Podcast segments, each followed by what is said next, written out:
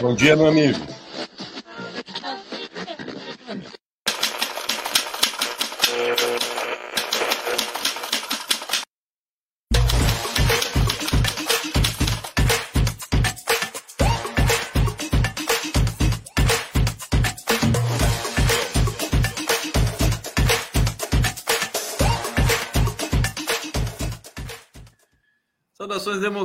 Democráticas, sejam todos muito bem-vindos aqui a mais um Giro das Onze, hoje com um fundo Pollock para vocês aqui, em homenagem ao nosso querido Jefferson Miola, que sei que aprecia uma boa arte, tá certo? E ele está aí com, todo elegante, o frio deixa as pessoas mais elegantes. Aliás, o bom dia que vocês ouviram aqui durante a contagem regressiva é do Miola, viu? Miola, você acha que não dá para o pessoal ouvir, mas dá, viu? Pode me dar o bom dia quando você entrar definitivamente com imagem, que é divertido. Tá lá a contagem regressiva. Bom dia, meu amigo. O Jefferson Miola, mas sempre muito bom é, começar essa quinta-feira. Aliás, é, semana muito intensa. É, nesse momento, vou até colocar na tela para todos vocês aqui, o TSE, é, na pessoa do relator Benedito Gonçalves, corregedor geral eleitoral, está é, ele está lendo o voto, né? É, que possivelmente vai tornar o Bolsonaro inelegível aí nos próximos, quem sabe, pode ser hoje, pode ser semana que vem, pode ser até setembro, né? Sabe-se lá quanto vai durar esse julgamento. Eu quero agradecer todos que estão chegando aqui para acompanhar o Giro das Onze, para a gente é, acompanhar aqui as análises do Miola, dos nossos convidados que virão na sequência. Hoje teremos aqui Miguel Paiva e Laura Capriglione. Então, está é, muito, tá muito denso, está muito bacana esse giro dessa quinta-feira. Jefferson Miola, é, vamos começar falando aqui de pertinho é, sobre, sobre essa, esse voto aí do Benedito Gonçalves e, e as expectativas em torno da ineligibilidade do Bolsonaro. Bolsonaro está muito manso, né? Ontem ele deu uma entrevista assim, ele está com medo, né? Está com muito medo. E, e é, hoje, hoje ele vociferou um pouquinho na Folha de São Paulo, dizendo que vai ser uma afronta se o TSE torná-lo inelegível. Eu já estou preocupado com o fato da ineligibilidade, Miola, ser só até 2030. Quer dizer, 2030 ele volta que, que adianta tornar inelegível agora, né? Então, queremos te ouvir. Seja bem-vindo, Miola, mais uma vez aqui no Giro. Bom dia, desculpe pela, pela entrada inadequada durante a, o início aqui da vinheta, mas um bom dia para ti, Gustavo, um grande prazer estar aqui juntos outra vez. E é que não, não existe na legislação brasileira o banimento, a proscrição, não é? é a ineligibilidade segundo a lei define a lei da ficha suja, ela estabelece esses tempos né, de vedação dos direitos políticos né, de quem é, é, é, julgado e condenado. Na realidade, o, o, o, isso, esse julgamento no, no, TSE da ineligibilidade do Bolsonaro, ele é um dentre outros tantos processos, e não só na área eleitoral, mas especialmente nas áreas administrativas e, sobretudo, criminal, né, que ele vai ter que fazer um encontro de contas. Né? A justiça e a democracia brasileira elas necessitam né, um, uma devida dedicação eh, em relação ao Jair Bolsonaro, não pelo, pelo nome, né, mas pelo que ele praticou, os ilícitos cometidos, não são poucos, e, portanto, se ele for julgado né, e condenado como corresponderia né, à luz da nossa Constituição, da nossa legislação, diante eh, dos, da, dessas, desses ilícitos cometidos, ele deveria ter um pen, um, um, uma pena de prisão em regime fechado muito superior aos oito anos. Então, ele poderia ficar de fora da, do panorama político por mais tempo se for aplicada a justiça, efetivamente. Né. De qualquer maneira, esse julgamento ele ele vai ter um, um, impacto já importante né, no, na própria capacidade do, do Bolsonaro de se mover. Acho que é compreensível que ele adote uma postura menos combativa em relação às instituições como ele vinha combatendo antes, que era parte de uma estratégia mesmo do combate né, com vistas a, a, perpetrar um golpe de Estado no país, mas ele agora está numa condição né, desfavorável, onde ele não tem mais imunidade. É a primeira vez na vida do Bolsonaro, né, desde que ele entrou na, na política, é a primeira vez que ele não está coberto pela imunidade né, de qualquer tipo. Então ele não tem nem imunidade, né, foro privilegiado eh, por ocupar postos né, de representação popular. Ele também não tem, por conta disso, nenhum procurador-geral da República, né, um colaboracionista do fascismo, para protegê-lo e tampouco um presidente da Câmara dos Deputados. Então é uma situação, ela é dada. Eu só te faço um comentário, né, é, que se é verdadeiro que o Bolsonaro precisa ser caçado porque ele atentou contra a lei eleitoral brasileira, é, tu acreditas que se ele tivesse sido eleito esse julgamento estaria ocorrendo? Pois é, evidentemente, né? É claro que não, claro que não. É claro que não. Mas aí, aí é que nós temos um outro problema, que esse é um problema real, né? Que é como as instituições garroteadas, né, pressionadas e tuteladas, elas não funcionam. Né?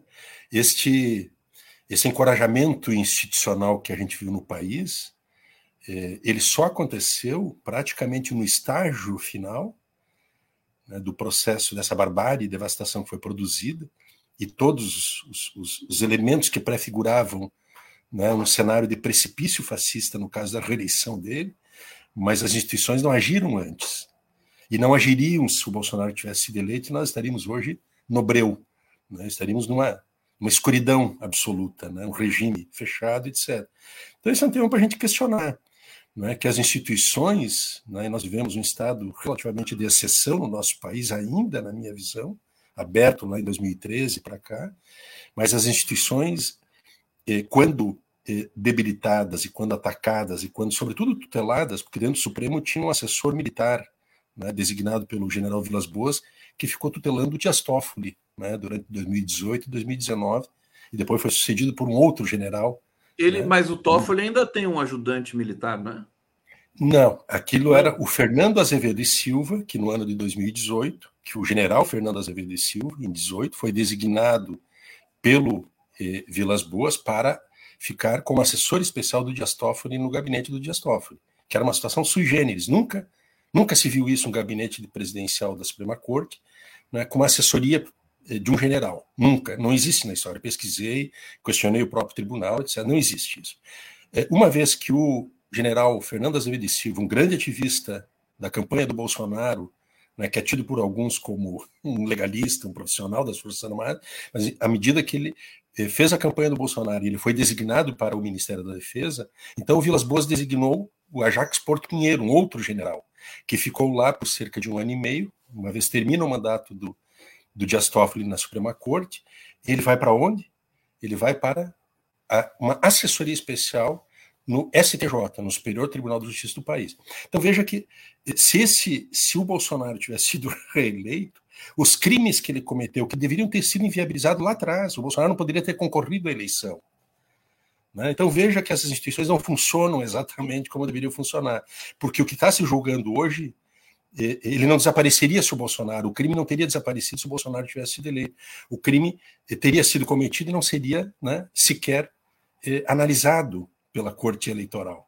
É disso o, que eu estou Bolsonaro falando. lembrou, Miola, inclusive na, na ontem ele foi ao TSE com os advogados é, e na saída ele deu uma pequena entrevista e ele lembrou do caso da Dilma Rousseff e o Temer, da chapa Dilma Temer, que é, em 2016 também foi alvo de, uma, uh, de um julgamento no TSE e que, foi, que não foi condenada. Era um momento em que muita gente queria, inclusive ele destacou isso, que a esquerda queria, evidentemente, caçar a chapa para tirar o Temer, golpista, da presidência. Né?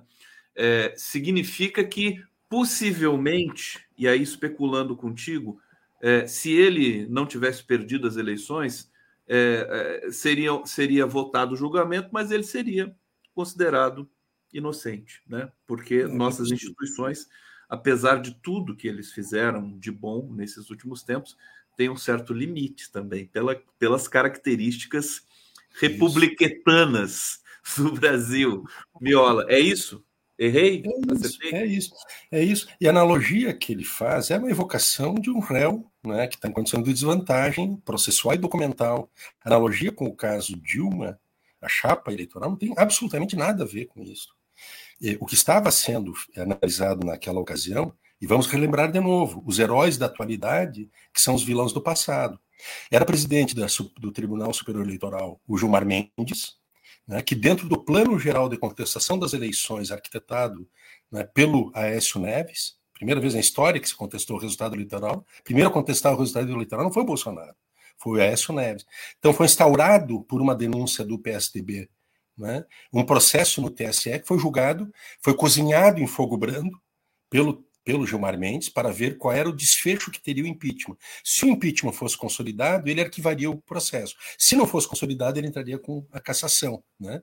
Então, é, é, mas é uma, uma analogia que o Bolsonaro e a defesa dele tendo se apegar, que não tem absolutamente é, nenhuma correlação com os fatos pelos quais o Bolsonaro está sendo julgado. Bolsonaro ele afrontou diretamente, né? ele atentou contra a legislação eleitoral, ele cometeu crimes e eu repito, o Bolsonaro deveria ter sido a chapa Bolsonaro Mourão já deveria ter caça, sido caçada lá atrás. Não poderia ter concorrido quando promoveu aquela guerra cibernética contra a chapa Haddad Manuela, se tu recordares bem, né, que era o financiamento, a propagação de mentiras e ataques infâmias contra eh, Manuel e Haddad, patrocinada né, por meio de Caixa 2 e recursos legais eh, eh, eh, por empresários, né, e difundida amplamente. Ali já tinha motivo para caçar esses caras. Bom, não foram. O Bolsonaro já teria perdido as condições de elegibilidade no exercício de seu mandato pelos claríssimos ataques que ele fez à contestação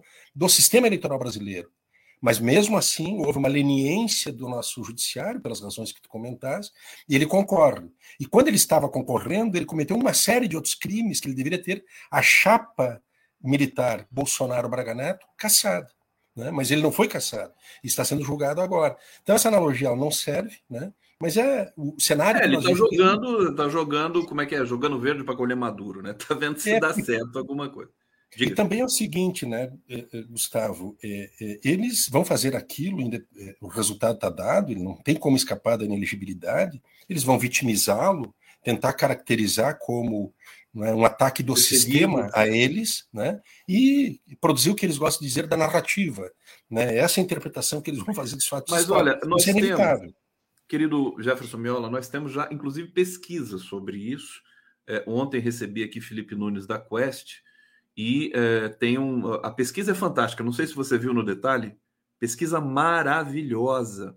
Sim, Gostei não, muito tem também. nem comparação com o que, o que faz o Datafolha, com todo respeito, porque Isso. a Quest faz perguntas pertinentes, né? com, com, com estudo, com mais conexão com o presente e tudo mais. E, e tem um, um, um capítulo na pesquisa que é justamente sobre se o Bolsonaro, se as pessoas acham que o Bolsonaro deve ser considerado inelegível, deve ser condenado ou não, e é, 47% acham, é, entendem que Bolsonaro deve ser condenado e 43% não. A Folha diz que isso é, é, é um empate, mas não é um empate, quer dizer, tem mais gente querendo que ele seja condenado. Então nós temos esse termômetro também é, aí no, no, no, âmbito da, da opinião da população brasileira. É, eu, eu, quero. Tem muita coisa importante para a gente falar aqui. Quero saudar. Nós estamos ao vivo também pela TVT de São Paulo, na TV aberta, zona metropolitana aí de 17 milhões de pessoas. Eu estou, inclusive, fazendo uma campanha aqui, viu, Jefferson Mello, para todas as padarias e consultórios de São Paulo, na medida do possível, sintonizarem a TVT é, em vez, em vez, né, em vez de deixar nas TVs que são essa coisa automática de deixar na Globo, vamos, vamos colocar na TVT, TV do Trabalhador, e a gente fala das padarias aqui, dos consultórios, para que todos vocês, você que está esperando na fila para ser atendido, você que está tomando um cafezinho, poder é, acompanhar aqui uma análise, uma notícia de qualidade, uma informação é, com jornalistas competentes, não eu, mas enfim, a equipe aqui da TVT do 247 Estamos também ao vivo pela Rádio Brasil Atual FM 98,9 na Grande São Paulo. E veja você, Jefferson Miola, pela TV Quirimurê, na Grande Salvador. Olha que maravilha. Olha Estamos pelo Brasil todo.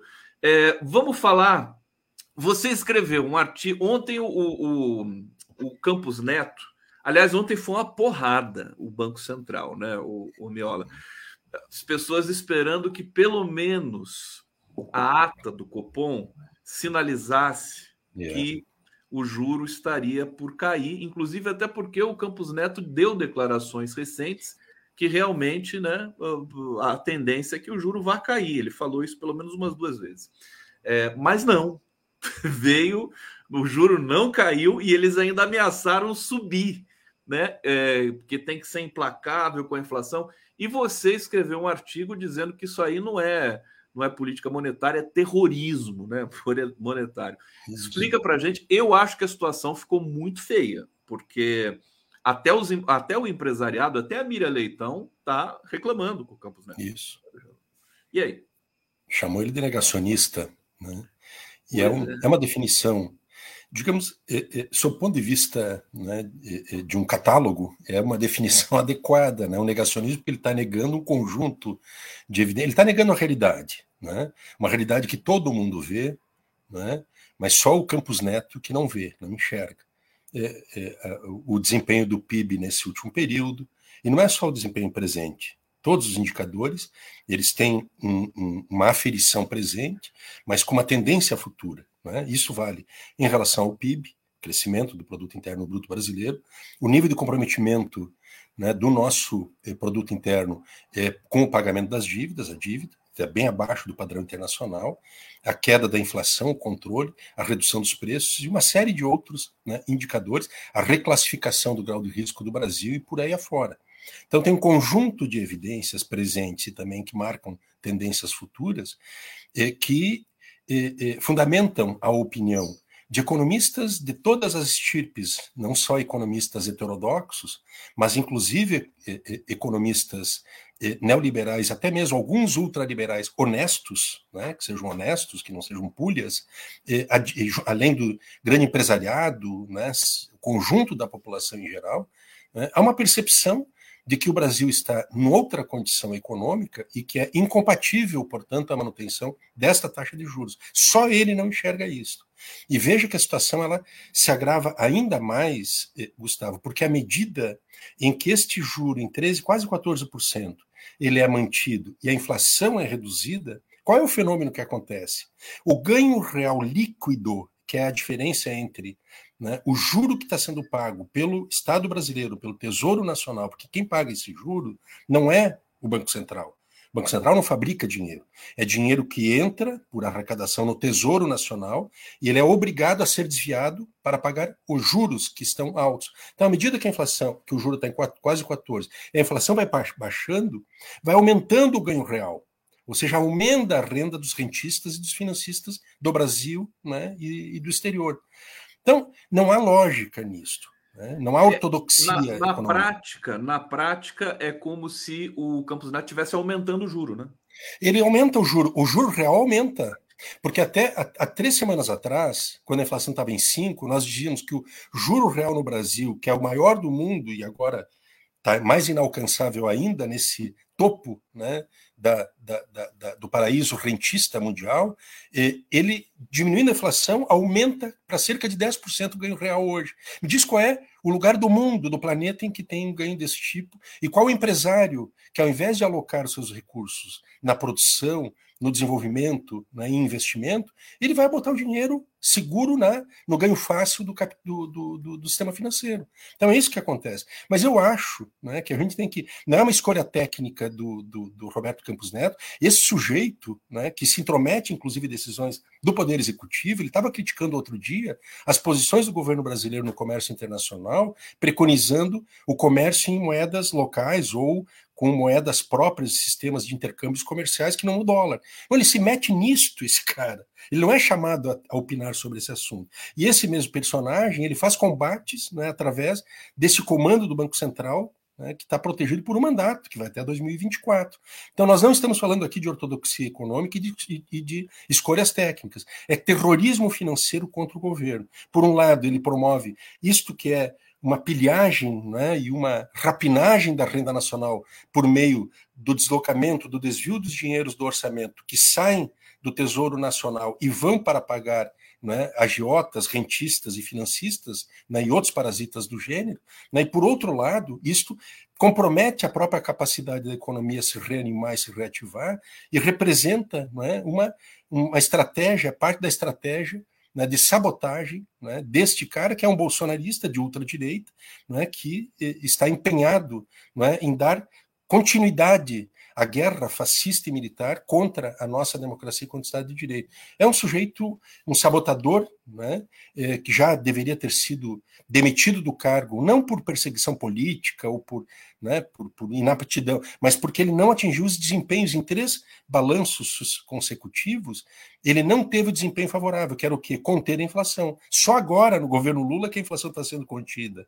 Né? Então ele já teria motivos suficientes, está escrito na lei complementar, eu acho que é 179, a lei complementar que criou né, que estabeleceu a independência do Banco Central, ela diz claramente né, que a, é, a, remoção, a exoneração de um, de um, presidente do Banco Central, ela pode se dar por eh, eh, desempenho insuficiente, que foi o que ele teve. E ele não já foi retirado. Poderia, já poderia. Já ter... poderia. A primeira vez nos últimos quatro, três exercícios que ele consegue conter a inflação dentro da meta é agora, no governo Lula. Mas ele teve três balanços consecutivos que não conseguiu. E olha, a Glaze Hoffman, como sempre, está ali alerta, já soltou uma nota, um tweet muito duro, evidentemente contra o Campos Neto, e essa essa palhaçada, né? Seria essa palhaçada dos juros altos. E eu fiz um cálculo ontem, quero ver se você concorda, mas antes de lançar essa hipótese para você, dizer que o, o Marcelo Auler está na CPI é, do Distrito Federal, que hoje colhe o depoimento do Gonçalves, general Gonçalves Dias. Daqui a pouco ele vai entrar aqui para dar umas parciais para a gente.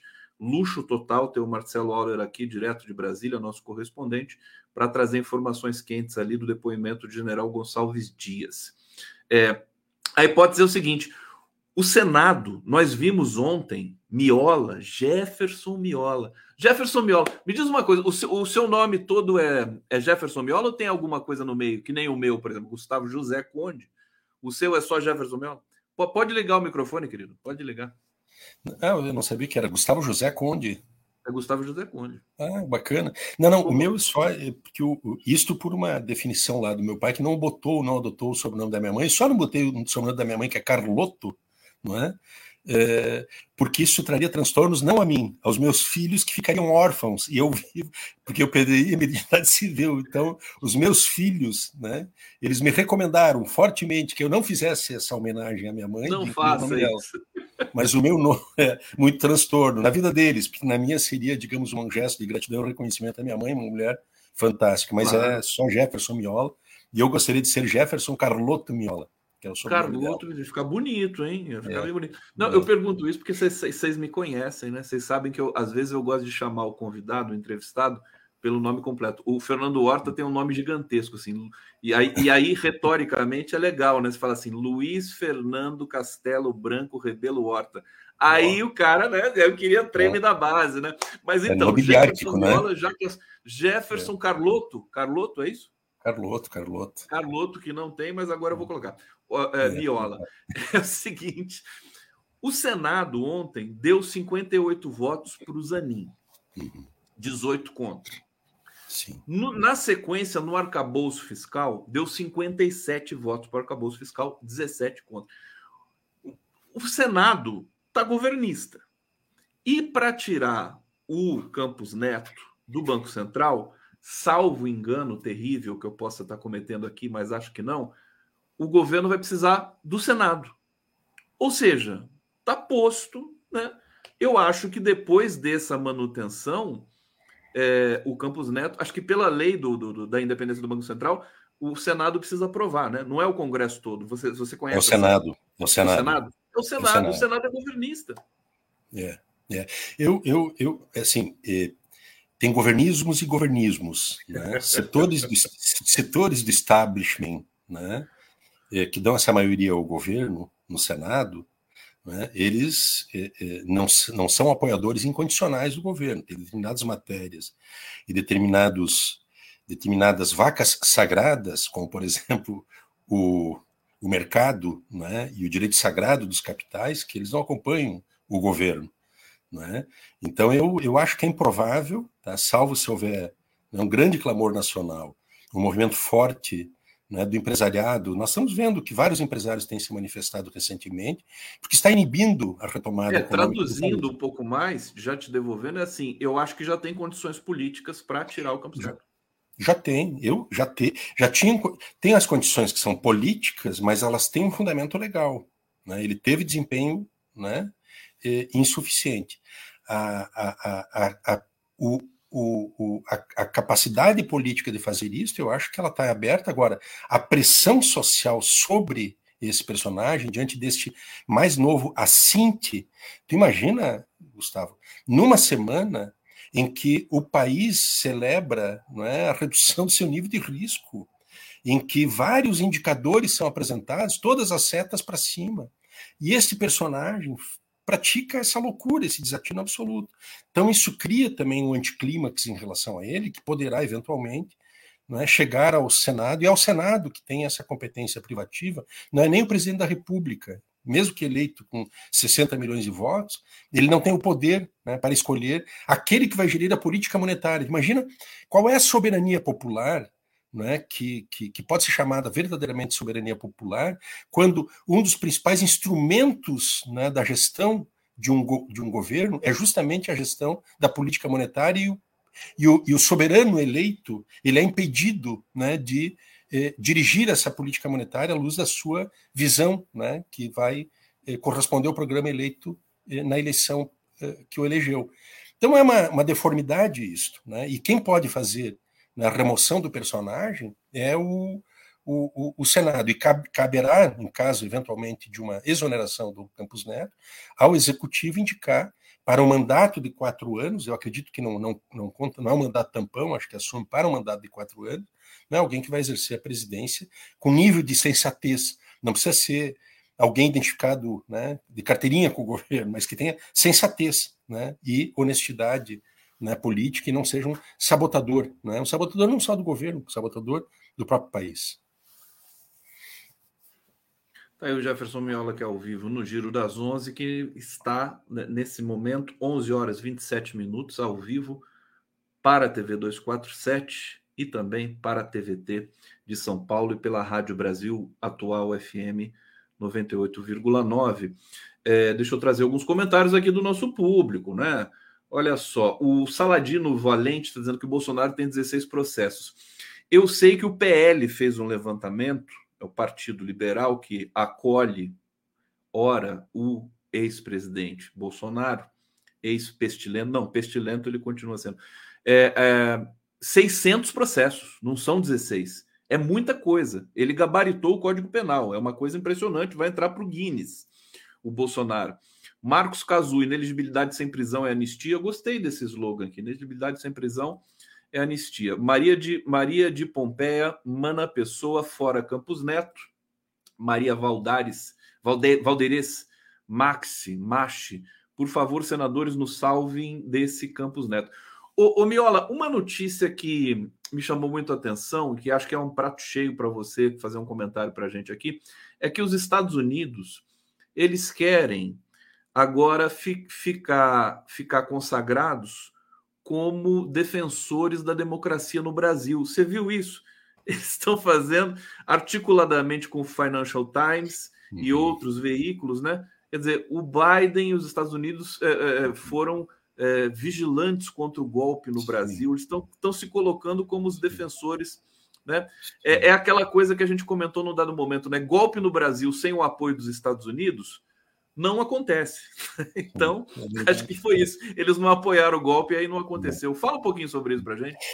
Gustavo, tu sabes que o, essa, esse artigo que saiu no Financial Times e foi é, é, repercutido ontem na mídia brasileira, ele é, é uma peça, digamos, pública, né, de muitas pressões que eu soube a partir de contatos no Itamaraty, que a pressão né, e a cobrança da fatura que os Estados Unidos estão fazendo no campo diplomático é enorme. A atuação deles diz que num tom né, muito superior àquilo que é um padrão eh, de uma diplomática mais assertiva, vamos chamar assim. Eles passaram do ponto. Os Estados Unidos estão nesta dinâmica muito forte. Eu acho que isso se explica, não é, em grande medida, eh, eh, pela, pelo reposicionamento geopolítico do Brasil dado a partir né, das escolhas que o governo do presidente Lula está tá adotando, seja em relação às iniciativas de retomada da integração regional, Mercosul, NASUL, tema da América Latina, seja né, pela posição em relação à guerra na Ucrânia, né, essa postura do Brasil de tomar parte né, de um grupo eh, que possa ser eh, intermediário de um acordo de paz, e seja também em outros arranjos internacionais o protagonismo eh, brasileiro em relação aos, aos, grandes arranjos G7, G20, etc., mas, sobretudo, né, na construção do BRICS enquanto um polo que passará a ter, muito brevemente, né, uma relevância muito importante no funcionamento né, do, do sistema eh, mundial de nações. Então, sob esse ponto de vista, as posições que o governo Lula né, de uma soberania, independência, autonomia e de busca do melhor para o Brasil nas suas relações externas e não eh, em busca do melhor para os Estados Unidos, isto está né, contrariando os interesses estadunidenses, que cobram a fatura como se nós devêssemos, né, tivéssemos uma dívida de gratidão com os Estados Unidos. Não é bem assim. Né? Eh, a posição que eles adotaram, e eu acho que ela é uma posição eh, realmente, a gente percebeu quando veio aqui Jake Sullivan em, em, em 2020, 2021, vários, vários eh, eh, eh, operadores né, de alto nível da política estadunidense estiveram aqui no Brasil, eh, tanto contatos civis quanto contatos militares. O ex-embaixador este, o Thomas eh, Shannon, que é um dos entrevistados ou que faz o artigo, esse é o Financial Times, também esteve aqui. Então, eles tiveram uma, uma participação efetiva. Agora, esta atuação dos Estados Unidos para conter o golpe não é por uma devoção democrática deles, um compromisso né, eterno com a democracia na região e em cada país. Porque os, onde os Estados Unidos meteram a pata, aqui na região mesmo, eles participaram do golpe contra Dilma.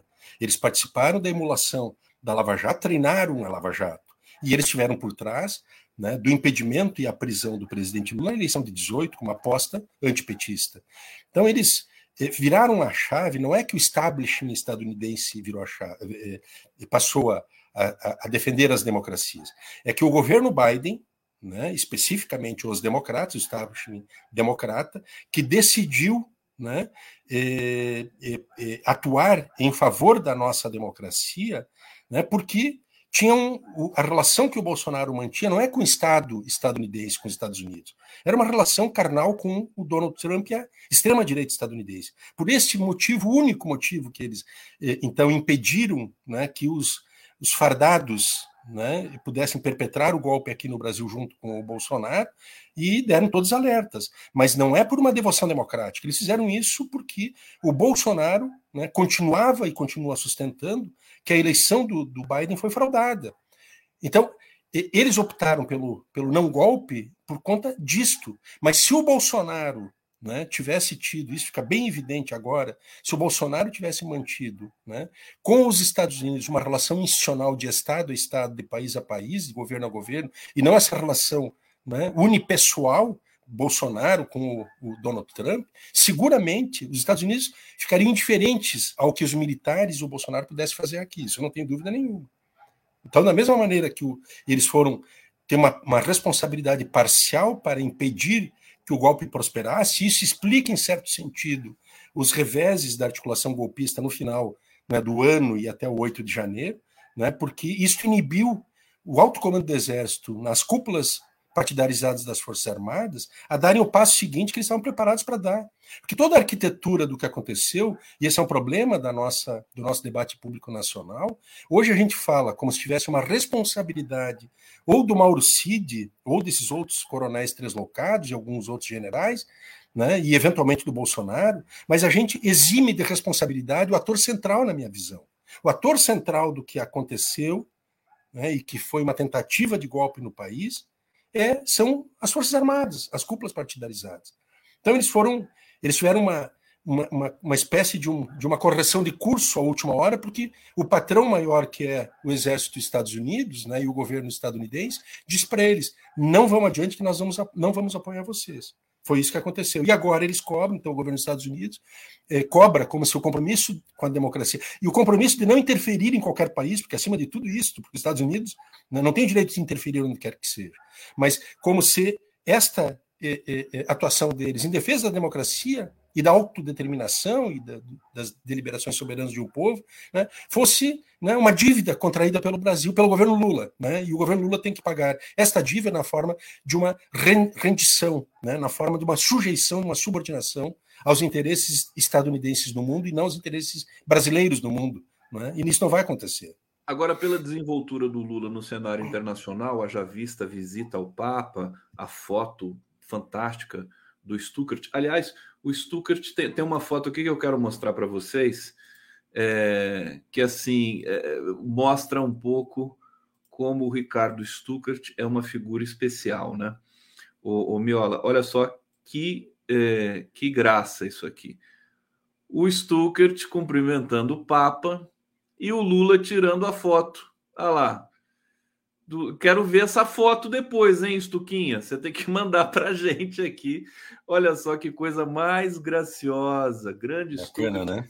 É, muito legal. Um, um, ambiente de carinho, um ambiente de humildade, né? O fotógrafo é. junto com o papo, o presidente tirando a foto. É. E não é um qualquer presidente, é o presidente Lula, que é uma é. figura que hoje. Você vê, o Macron convidou o Lula para ir para uma reunião de cúpula ali específica com alguns chefes de Estado e o chefe de Estado mais celebrado é o Lula, que vai encerrar o, o, o discurso, vai com o discurso, essa reunião.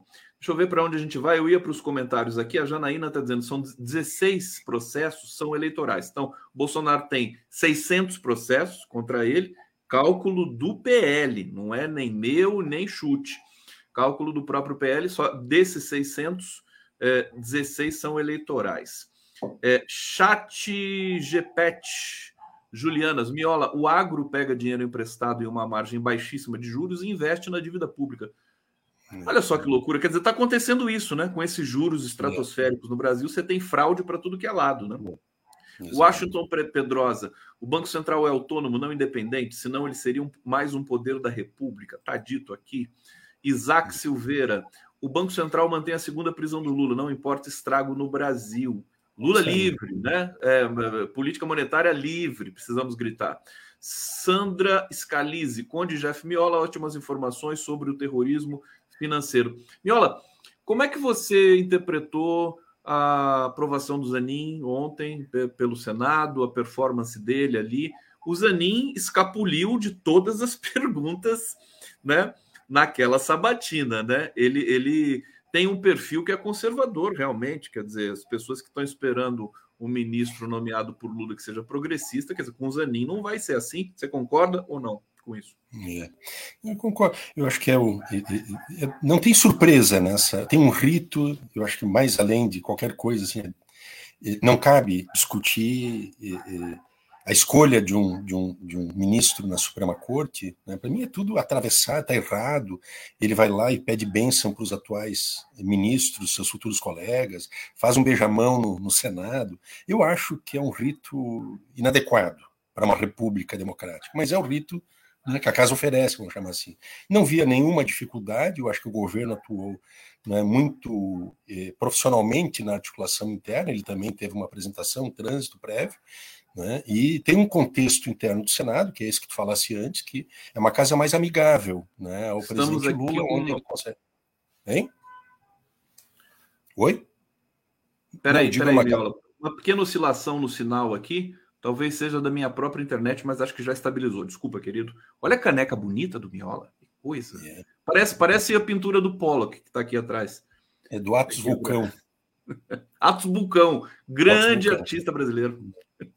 Mas então é, é, é, isso, era esperado e tal. Eu e eu também acho, né, Gustavo, que os, os, nossos antecedentes de escolhas para a Suprema Corte, com exceção talvez do Lewandowski, né, é, mas é, é, é, nós estamos sujeitos a riscos né, com essa indicação que podem nos trazer surpresinhas. Né? Então, oxalá a indicação do, do Zanin, que tem os seus atributos, seus predicados, o principal né, atributo dele é ter é, sido um, um, um, dos principais é, é, atores na luta contra é, a corrupção do sistema de justiça brasileiro, denunciou, conceituou o lawfare, enfim, ele tem as suas próprias credenciais para estar ali.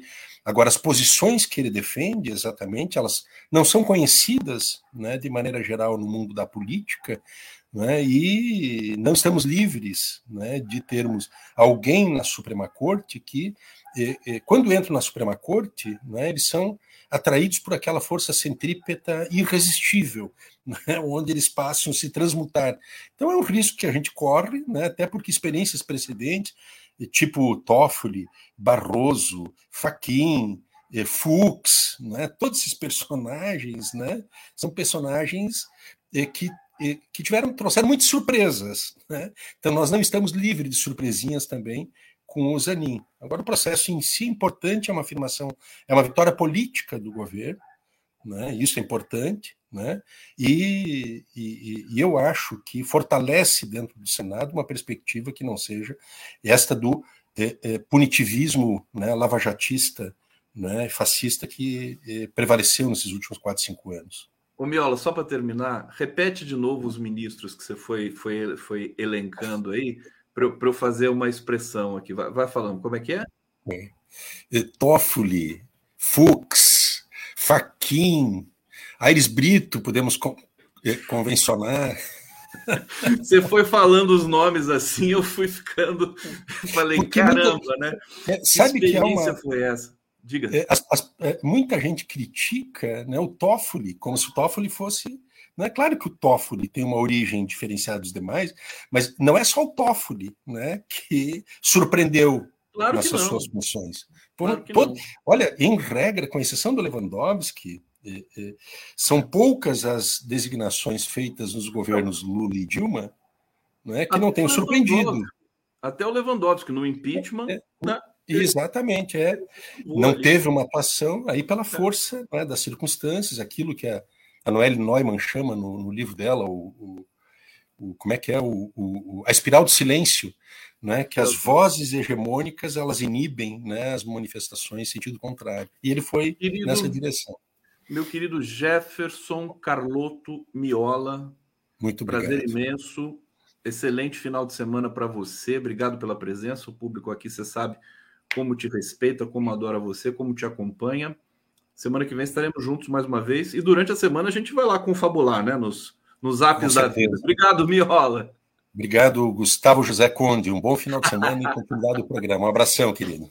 Muito bom.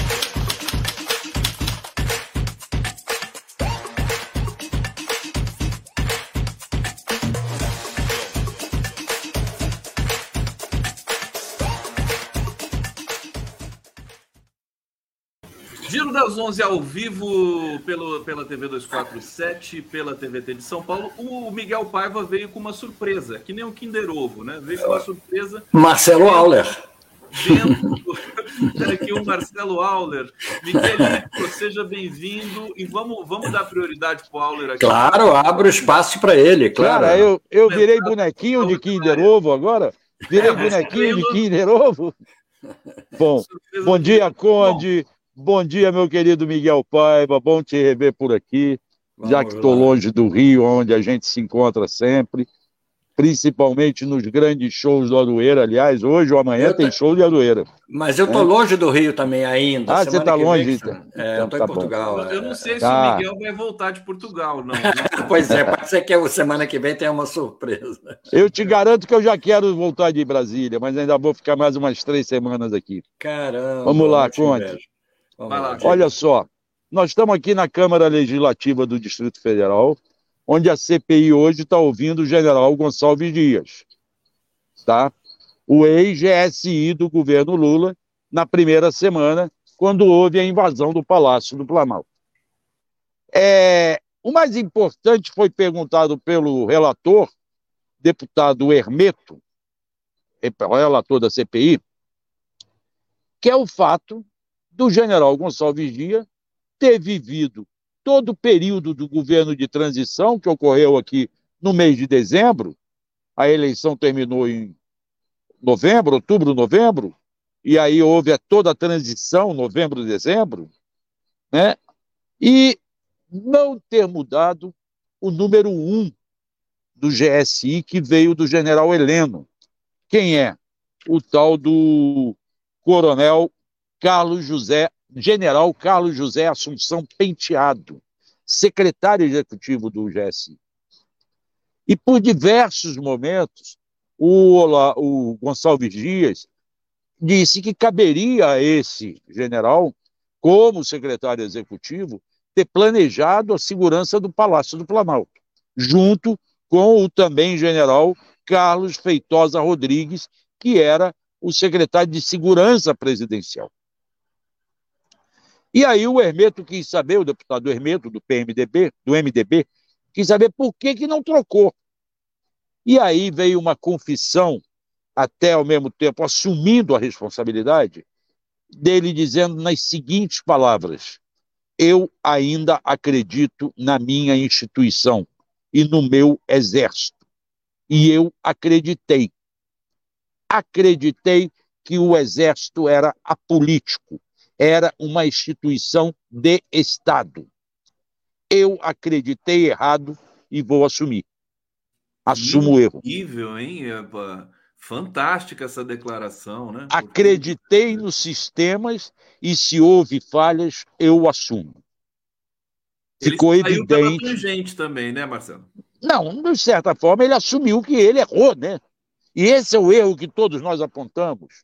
Como que deixaram a estrutura básica. Ah, não, porque você faz uma transição, demora, você vai substituir um general, o general sai, mas o outro que vem, vem de São Paulo, vem do Rio Grande do Sul, tem transferência. Ora, você teve o mês de dezembro para pensar nisso. Para chegar no dia 2 e trocar a estrutura pelo menos dos cargos-chefes. E vamos lembrar que o governo não fez a transição na área das Forças Armadas e esse... Não, eles não deixaram, não deixaram fazer. Não houve aquele grupo de transição, entende? Então aí o general Gonçalves Dias, que me perdoe, com toda a inocência dele, toda a honestidade dele, ele errou e errou feio. E assumiu o erro. Ao mesmo tempo, ele deixou claro aqui que tem situações bastante melindrosas, não só nessa questão da segurança, mas a questão, por exemplo, de que informaram que ele mandou que relatórios da ABIN encaminhados para a coordenadoria de assuntos, não é coordenadoria, eu acho que é Câmara, coordenação de assuntos, lá do Senado, de assuntos estratégicos, que recebeu relatórios dizendo que ele tinha sido informado da situação. Situação da BIM, tinha mandado o relatório para ele. E depois outro relatório idêntico foi enviado para o MPF sem o nome dele, como recebendo a difusão, recebendo a informação. E aí circulou pela imprensa de que eles modificaram os relatórios. Ele falou: eu não recebi relatório nenhum. O relatório foi errado. Não tinha meu nome entre a difusão. E colocaram meu nome num deles e tiraram de outros. E essa responsabilidade ele colocou nas costas do adjunto da ABIN, que estava no cargo, o Saulo Moura da Cunha. Aliás, esse parece até que já perdeu o cargo depois embora ele tivesse entrado no governo do Lula, acabou saindo depois desse cargo. Ou seja, general Gonçalves Dias foi passado para trás mais uma vez. Informaram coisas erradas, puseram o nome dele como tendo recebido informações que ele não recebeu. Ele reclama que no dia 6 de janeiro houve uma reunião da área de segurança, da Secretaria de Segurança do Estado do, do Distrito Federal, na época, comandado pelo Anderson Torres, que viajou naquele dia 6 depois, foi para o exterior, e o GSI não foi chamado para essa reunião. Não ficou sabendo do que se tratou. Ele não recebeu, ele não frequentava grupos de zap, ele não recebeu informações no dia 6, e até o dia 7 e dia 8 de manhã informavam a ele que estava tudo tranquilo. Ele reconhece que faltaram barreiras na esplanada dos ministérios, da Polícia Militar, para evitar o acesso do público. Reconhece que faltou o policiamento dentro do palácio e recusa terminantemente, rechaça de forma veemente que ele tenha sido condescendente com os invasores. Não distribuir água. Não fui eu que distribuí água. Eu cheguei lá e tratei de garantir o núcleo do palácio. Qual era o núcleo do palácio? O gabinete presidencial no quarto andar. É, o erro foi cometido antes, né, Aulas? Foi, é, é. foi, foi, um cochilo, né? Até para gente Não... é fácil falar depois. Cochilo ou, ou omissão deliberada. Sim, é. Tem, tem, tem essa coisa também, tem que levantar. Ô, ô meu querido Marcelo Auler, me diga o seguinte: você vai. É, como, como, é que está a tua agenda aí em Brasília? Você vai, você vai cobrir o, o TSE depois? Não? Você vai não, lá? TSE não. Não, TSE eu não vou cobrir.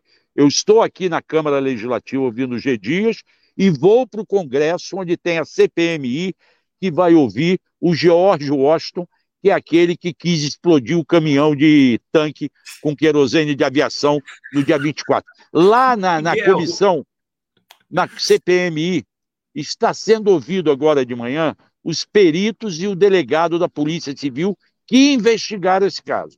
Como eu não sou ambíguo, não posso estar em dois lugares ao mesmo tempo, eu dei preferência a ouvir o general Gonçalves Dias. Vou ficar mais um pouco aqui e vou para o CPMI. Auler, deixa eu falar para você, você é sempre magnificamente bem-vindo aqui. Toda vez que você Sim. quiser entrar, você não precisa nem me avisar, só, só pede o link, tá bom? Sim, falou. Aqui. Teu trabalho é maravilhoso aí e a gente gosta muito de quando você vem aqui, você inclusive traz essa, essa energia de apuração que só você tem. E... Não, eu, eu, e a, eu e a torcida do Flamengo toda. Você e a torcida do Flamengo. tá, bom. tá bom. Obrigado, tá bom? Marcelinho. Obrigado, Conde. Prazer rever você, prazer revê-lo, Miguel. Bom estar aí em Portugal e qualquer coisa eu volto a chamar aqui. Tá um bom. beijo em todo mundo, um beijo na comunidade. Beijo na comunidade. Esse Marcelo, você você faz essas, esses programas aí com o Auler no Rio de Janeiro? Vai lá ver o Arueira? Faço, faço, o, vejo. O, encontro o Marcelo ele Auler é figura, figura encontro, encontro muito ele, a Daphne. É, a gente está sempre vendo o show do, do Arueira, mas como já tem um mês que eu estou fora, entendeu? Eu não, não tenho não tenho participado, entendeu? Mas você está perdendo espaço, hein? É, tá, não eu não sabia que você chamava Gustavo José. Para mim isso é não é uma novidade, é uma novidade que complementa a sua figura. E você, e você também tem, é mais que Miguel Paiva, né? Como é que é? Eu Miguel... sou Miguel Ponce de Leon, mas aí já é sobrenome, já é sobrenome. Ponce de Leon. De Leon é. de Paiva, exatamente. Ponce, é. E que tem a ver com o grande Ponce de Leon é histórico. É grande, grande segundo a sua generosidade, mas porque de grande não tinha nada. Ele era não um tinha pirata. nada. Ele foi, ele foi um genocida, né? Foi... Pirata sem vergonha, pirata. genocida. Ah, não, pirata. Ele foi pirata. É, pirata aliás, é juntando. É, tem um painel é, pintado pelo Diego Rivera na, na Universidade do México, onde ele está retratado lá, o Ponce Leão está retratado como um sapo, um sapo é, assassino, assim, uma coisa é, é realmente grave. E falando no, no, Diego Rivera, eu fui ver ontem aqui em Lisboa uma exposição imersiva da Frida Kahlo, que é uma coisa realmente maravilhosa. É, a exposição é montada num, num prédio muito antigo aqui de Lisboa, que é uma estação das águas. É como se fosse um reservatório muito antigo de águas que distribuía água por, por Lisboa, e ele tem um, uma área assim com umas arcadas né, imensa, onde há toda uma projeção da vida da Frida Kahlo na água, na, nas paredes, no teto. É uma coisa realmente muito interessante. Essas, essas, exposições imersivas estão fazendo um mega sucesso pelo mundo. É, viraram agora moda, né? Tem é. realmente é muito é muito bonito, realmente. Imagina vale uma, uma, exposição imersiva do Pollock que está é, aqui pois atrás. É. Exatamente. Você é, teve uma do Van Gogh, né? Que teve em São Paulo, teve no Rio, foi uma coisa. É, é, muito interessante isso. Eu estou começando a apreciar. Ô Miguel, você, você é um grande é, é admirador também do, do, do, dos artistas, do, do, né? todo, todo cartunista, e você em especial, que, que eleva o cartoon à categoria de arte, na minha opinião, você deve ter muitos pintores como referência estética, né? Como é que é para você? Quem são seus preferidos? Do, do, Não, da eu, eu acho que, quer dizer, os próprios cartunistas, como Steinberg, André François, são todos artistas Sim. extraordinários, né, que deixaram uma história danada. Agora, na arte mesmo, eu sou eu, eu tenho uma tendência mais a gostar dos, dos, dos mais pops, do, do, do Liechtenstein, o Andy Warhol, o Rauschberg, essa, é o Pollock também, essa gente. É, o Pollock está no limite dessa. É, é, é, o Hockney, David Hockney, eu adoro o David Hockney, eu acho realmente.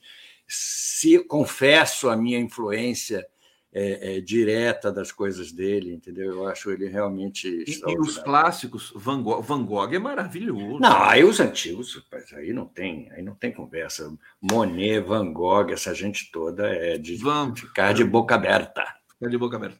É, vamos falar de política aqui, senão o pessoal vocês não Por favor, Por favor, eu acho que o general G. Dias, pegando a, pegando a deixa do Marcelo Aula, eu acho que o general G. Dias foi muito sacaneado também, porque ele era o general da Dilma e do Lula e tal. Eu acho que é, e, e aproveitaram da. É, é, acreditando na inocência dele, é, acreditaram nas, aproveitaram da ingenuidade dele e jogaram tudo em cima dele, eu acho. E um sofreu pouco. bullying, né? Porque sofreu general, bullying. general com relação com Lula e Dilma vai é. sofrer bullying, né? Exatamente, exatamente. Então eu acho que para jogar o Anderson Torres, aquela gente toda, joga tudo, joga tudo para o G Dias, joga tudo para o G Dias. Não, mas é, é, é, triste, né? É lamentável é. essa, essa, é. essa permissividade. Eu acho que houve ali também, é, mas, mas é que nós temos de entender que na, na própria transição o governo eleito, Lula, pisou em ovos, porque a situação ainda estava muito tensa, né? Então ele cedeu, né? Trouxe o Múcio, não fez transição, é, só que mas... poderia ter sofrido um golpe terrível ali. Né? Eu acho que é um grande defeito da esquerda, continua sendo, eu repito isso cada vez, que é, é, é, é ter boa fé. A esquerda tem boa fé, a esquerda é, acredita, a esquerda tem pudores, entendeu? Então ela age dentro, é ela sim que age dentro das quatro linhas, entendeu? Então com isso, acaba sendo enganado pelos despudorados que tomaram conta desse país e que agem é, é, abertamente, sem nenhum, sem nenhum critério, sem nada. E a esquerda, na sua ingenuidade, na sua boa-fé, acaba pagando um, um preço muito alto, às vezes. É preciso mudar um pouco isso sem cair na mesma linguagem deles. Querer que a justiça atropele é, é, as regras, querer que a democracia atropele eh, os próprios ritos que a democracia institui. Não é nada disso. A gente tem que ter paciência e esperar, mas a gente não pode também dar uma de bobo, entendeu? Porque eles estão aí à espreita para na primeira que a gente der, eles pum, pisam em cima. Né? É tá aí o, o Miguel Paiva aqui no giro. Deixa eu colocar um pouquinho o que está acontecendo ali no TSE nesse momento pela, pela cara de bravo desse, desse eh, cara, ele deve ser. Mas, defensor... mas, esse quem é? Esse é o defensor do Bolsonaro, talvez. Deve né? ser defensor do Bolsonaro, né? Pela é, cara é, de é. indignação que ele está. É, é, deixa eu abrir o som um pouquinho para a gente sentir aqui o que, que ele está falando. Depois dessa devassa do ministro Rui, nada. Convites a embaixadores, convites a autoridades nacionais, selos, envelopes, respostas e confirmações de presença, ofícios circulares internos. Não tem nada de uso de avião da FAB, eu não vi nada disso no processo e eu li muitas vezes. Assim é, como é então, eu só não sei é... o nome desse cidadão. Se alguém é, puder é, dizer aqui no, no bate-papo para a gente, é, o Bolsonaro tem direito à defesa, né? Isso é, isso é claro, né? O direito não, que o Lula claro. teve, né? Que muita gente não teve nesse é país. É isso, é isso que eu digo, que a gente fica aflito para que ele não tenha, mas ele tem, ele tem esse direito, não há a menor dúvida, que se a gente quer fazer um processo dentro da, da democracia, é, é isso mesmo. Eu acho que o Bolsonaro, na realidade, está pouco se lixando para esse, esse julgamento, porque ele, ele não gosta de eleição mesmo, ele não gosta de voto, entendeu? Ele, ele não está dando muita importância, não. aparentemente, pelo menos, está irritando até os aliados, que ele não está trabalhando para que essa, esse julgamento é, dê um resultado favorável a ele. Não está mesmo. Ele, ele, não, ele não faz parte dessa turma que preza a eleição, que preza a democracia, que preza o voto. Para ele é indiferente, perder ou não perder, ele vai continuar agindo do mesmo jeito, se derem espaço para ele. Ele tem que ir para a cadeia, isso sim, isso é outra coisa. Olha, o que eu senti nesse, nesse último mês ou dois meses, né? Até desde a derrota dele, na verdade, ele submergiu, que nem aquele submarino, aquela coisa. É, que está todo mundo preocupadíssimo. O Bolsonaro, aliás, vamos falar disso também, porque assim, Bom, aquela é. coisa, né, Miguel? Bilionário com iniciativa é um perigo, né? É, exatamente. É. É, e eu acho, hoje eu estava conversando no almoço sobre a aflição das pessoas dentro do submarino, é saber que a hora está passando e o ar vai, vai acabar. Aí eu o ar já acabou. Assim, o ar já acabou. Aí eu fico pensando assim, na aflição do, dos imigrantes que chegaram na costa da Itália e caíram no mar. E ali? E a aflição deles, que eu não vou ser salvo, eu vou morrer aqui nesse mar. É, é. Mas não tem a mesma expectativa qualidade, como é que chama? Espetáculo, do, do espetáculo. Espetacularização. Exatamente, da coisa do milionário preso num submarino.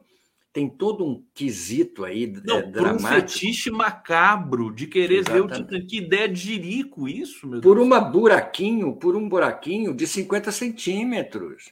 É muito doido. Teve um outro que teve lá visitando o submarino e não foi. Eu disse: eu não sou maluco de entrar aí dentro disso e descer a 3.800 metros. Não, Realmente. Uma, assim, é inacreditável. Inacreditável essa, essa presepada, essa doideira. é um pouco de prepotência né, que os milionários têm. E é, foram, mas... foram acometidos, acho que, da maldição do Titanic. Quer dizer, que já, já tinha, já tinha aquela simbologia de haver ali no Titanic luta de classes, os ricos se salvaram, tinham botes, os pobres morreram, é, e é. agora vai lá os bilionários quererem. Agora, Dizem que o James Cameron, que dirigiu o Titanic, o filme, ele foi 33 vezes visitar os, os restos do Titanic lá a 3.800 metros. 33 vezes. Ele mas, desceu... mas foi por sonda, né? Foi remoto, né? Não, não, ele foi, ele foi pessoalmente. É? Ele foi, ele foi visitar. É, é, esses submarinos já descem lá há muito tempo, entendeu? Eles vão lá e, e, e pesquisam. Ele disse que só quis ele, eh, foi a entrevista que ele deu foi essa, que ele só fez o filme, o Titanic, para poder arrecadar dinheiro para poder fazer um documentário. E aí ele foi, fez um documentário, ele foi lá visitar os destroços e, e filmou um documentário que chama Fantasmas do Abismo, eu acho, que é um documentário que ele fez aí sim, remotamente entrando com câmera nos, nos, nas dependências do, do, Titanic, que é uma fixação que ele tem desde criança, entendeu? Mas aí é outra coisa. Agora, esses milionários que não têm o que fazer, ele estava pelo menos fazendo o trabalho. Esses milionários que não têm o que fazer, irem lá ver as ruínas do, do Titanic. Não, agora é o submarino. Bom, eu espero, a gente tem que torcer para salvar a vida de todo claro. mundo, inclusive dos bilionários, né? Mas se eles não, não der certo, eu vou organizar uma expedição para visitar os, os destroços desse submergível lá. Quero ver se as famílias vão gostar disso, né? E a gente, pode, a, é, a gente pode fazer uma excursão também para visitar os destroços do governo Bolsonaro quando ele acabar. Verdade. Verdade. O, meu querido, isso aí dá cartoon, isso aí dá chave. É, né? dá, dá. Pois é. Eu estou com certo cuidado, porque é uma coisa meio trágica, né? Não dá para você, você ficar... E você tem, você tem a sensibilidade de não fazer uma charge que fira. Claro, não. Eu estou esperando que se torne de domínio público para aí você poder Sim. realmente perfeito, falar perfeito. sobre isso, entendeu? Renata Meira, e quem tirou a foto de Lula fotografando o Stuckert? É verdade, né? É, isso aqui está muito engraçado. Eu já pedi para o Stuquinha essa foto, mas olha só. O, o, o, Lula tirando a foto do Stuckert com o Papa. E alguém tirando a foto deles, é. é. Aposto que foi a Janja que tirou essa foto. É, é, pode ter sido. Agora é impressionante, né, o Stuka, né? A vida dele é, o, é uma coisa impressionante, né? Porque ele ele ele está ele tá documentando um momento mais do que histórico desse, desse país. Ele vem documentando já há algum tempo, né? Desde que ele se tornou fotógrafo do Stuckert do é, é, um monstro, né? Ele é, é impressionante. Ele é, um, ele é um cara, enfim, está no lugar certo, inclusive. É. Olha, é. deixa eu trazer aqui o comentário da Thaís Neves. O depoimento do general Gonçalves Dias está uma vergonha. Parece que estamos em um quartel com recruta zero. Tá aí, né? Eu não estou conseguindo acompanhar nesse momento. A Luciana Barros, G. Dias disse que fez tudo sem derramar uma gota de sangue. Isso é verdade.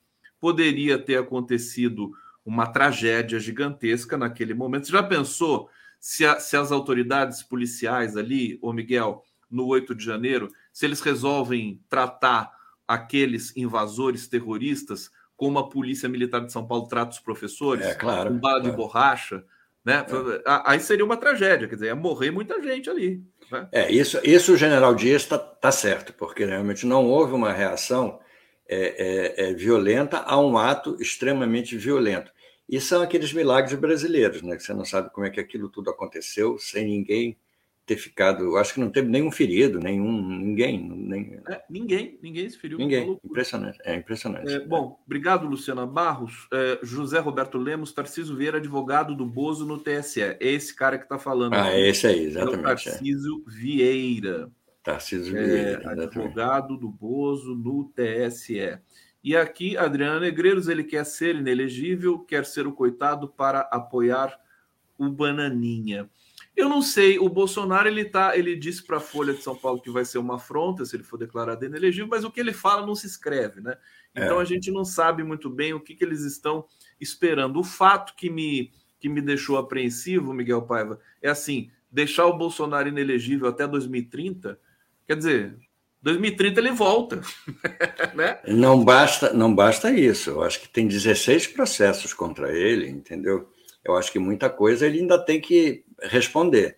É, há muita coisa. É, é, o fato de, eu não sei se vai se acumulando, né, é, esses processos de inelegibilidade. É, os primeiros oito anos, depois mais oito, depois mais oito, ou se junta todos os mesmos oito, chacoalha e joga no chão e, e vale os oito. Eu não, eu não sei como é que é. Deveria ser, deveriam ser penas cumulativas, que iam se somando até tornar a pessoa totalmente inelegível, entendeu? Senão, que sentido faz você cometer ou um ou dez crimes? É, é tudo indica que esse é só o começo, né? A gente está vendo que existe um crescendo né, de Sim. apurações e de punições. E, e uma vezes... segurança maior também né, em fazer isso, entendeu? Há, um, há uma confiança maior, entendeu, das instituições em, em em tocar os processos. Bolsonaro já não é mais a ameaça que foi, entendeu? Eu acho isso. Em resumo. Miguel Paiva aqui no Giro das Onze, ao vivo pela TV 247, pela TVT de São Paulo, pela Rádio Brasil Atual 98,9. As, as, pessoas podem nos ouvir agora no trânsito, né? nos engarrafamentos oh. de São Paulo, Miguel Paiva. Isso é muito bom.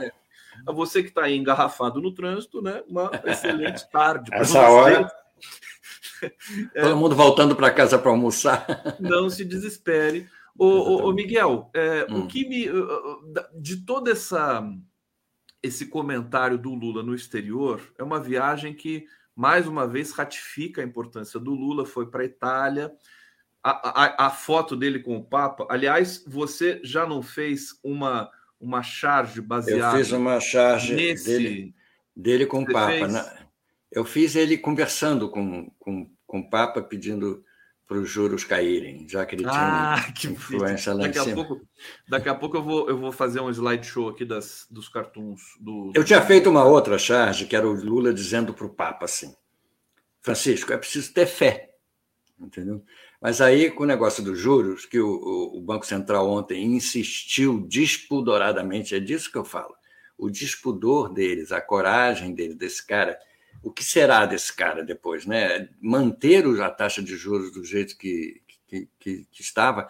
Agora não tem ninguém a favor mais, entendeu? Ele está realmente agindo, agindo sozinho, tentando detonar o governo Lula. Aí eu, mas isso é um encontro fantástico, entendeu? Isso aí, olha só. Eu, eu vou colocar é, um pouquinho aqui. Pode falar. É, uma, é um abraço de brother, né? Assim, aquela coisa de de estamos juntos, né? É, é muito bonito, é, realmente é muito bonito. Não há, não há o que você é, é, criticar. Eu, eu não acredito, eu não sou, eu não sou religioso, não, não, não, sou católico, mas eu reconheço a importância que as pessoas têm, reconheço a importância que o Papa tem, entendeu? E eles deram, eu vi a manifestação do artista que fez esse quadro eu vi na, nas redes sociais dele, ele estava numa alegria, porque foi surpresa para ele também. Ele não sabia que o, a gravura dele ia ser dada de presente para o Papa.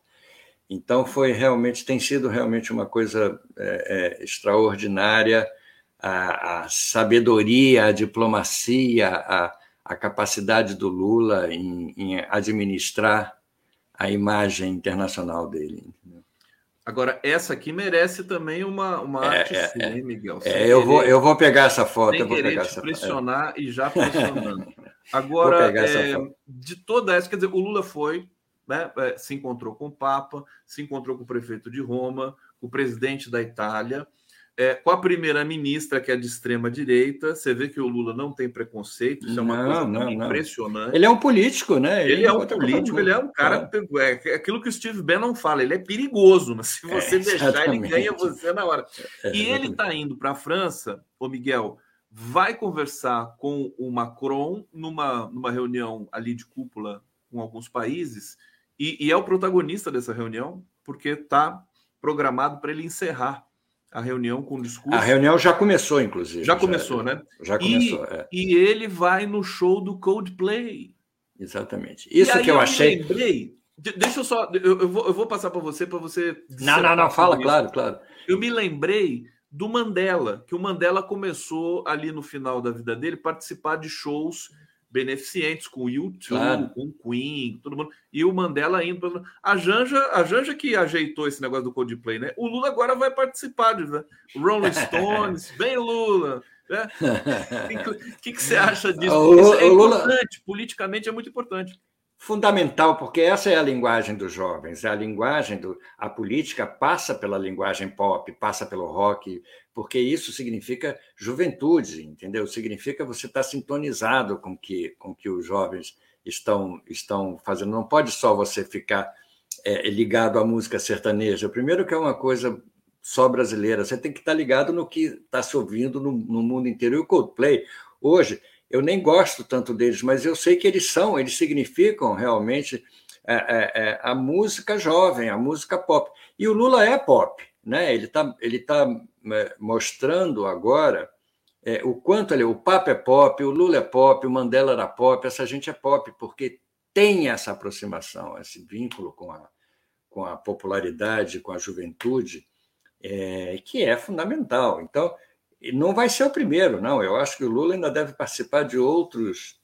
de outros shows, entendeu? E ele ele está ligado a um tipo de pensamento criativo, cultural, musical, que é muito importante, entendeu? E, e ainda bem que nós estamos vivendo esse período agora e, e essa é essa é, é, é, o que emana, isso é o que emana dessa dessa gente, entendeu? É muito bom. Muito bom. Muito legal. Olha só, é, Miguel, você está em Portugal já faz o quê? Duas semanas? Não, faz um mês já. Faz um, um mês. mês. Então faz você um vai mês. voltar para o Brasil? O Brasil. No próximo programa. Não, você já vai ver o Brasil diferente, meu querido. Você vai ver é, a gasolina mais barata. É, você vai é. ver a, a, picanha. Tem picanha sendo vendida a R$ 29,90. Olha só que maravilha. É, para você ter uma é. ideia. Você vai ver é, o, enfim, muitas coisas. O, o, programa do carro popular, né? Aí ativando a indústria automobilística e tudo mais. É, tá rápido, tá rápido. E o que eu, eu é, quero te perguntar é o seguinte: você está acompanhando daí esses dados? Por exemplo, saiu o dado, a pesquisa Quest ontem foi uma. Foi, foi fantástica para o Lula. Foi, foi, foi. Né? Eu tenho, eu Os tenho eleitores do Bolsonaro, é, 22% apoiam o governo Lula. Você tem uma é. ideia. Isso aí a, a, grande imprensa, a imprensa, a imprensa de cativeiro, segundo você, não não valoriza, né? Isso é uma informação é, que passa no, no, no, subtexto, entendeu? Eles valorizam o quanto as pessoas, quanto que percentual ainda rejeita o Lula. Eles gostam muito disso. Eu não sei realmente.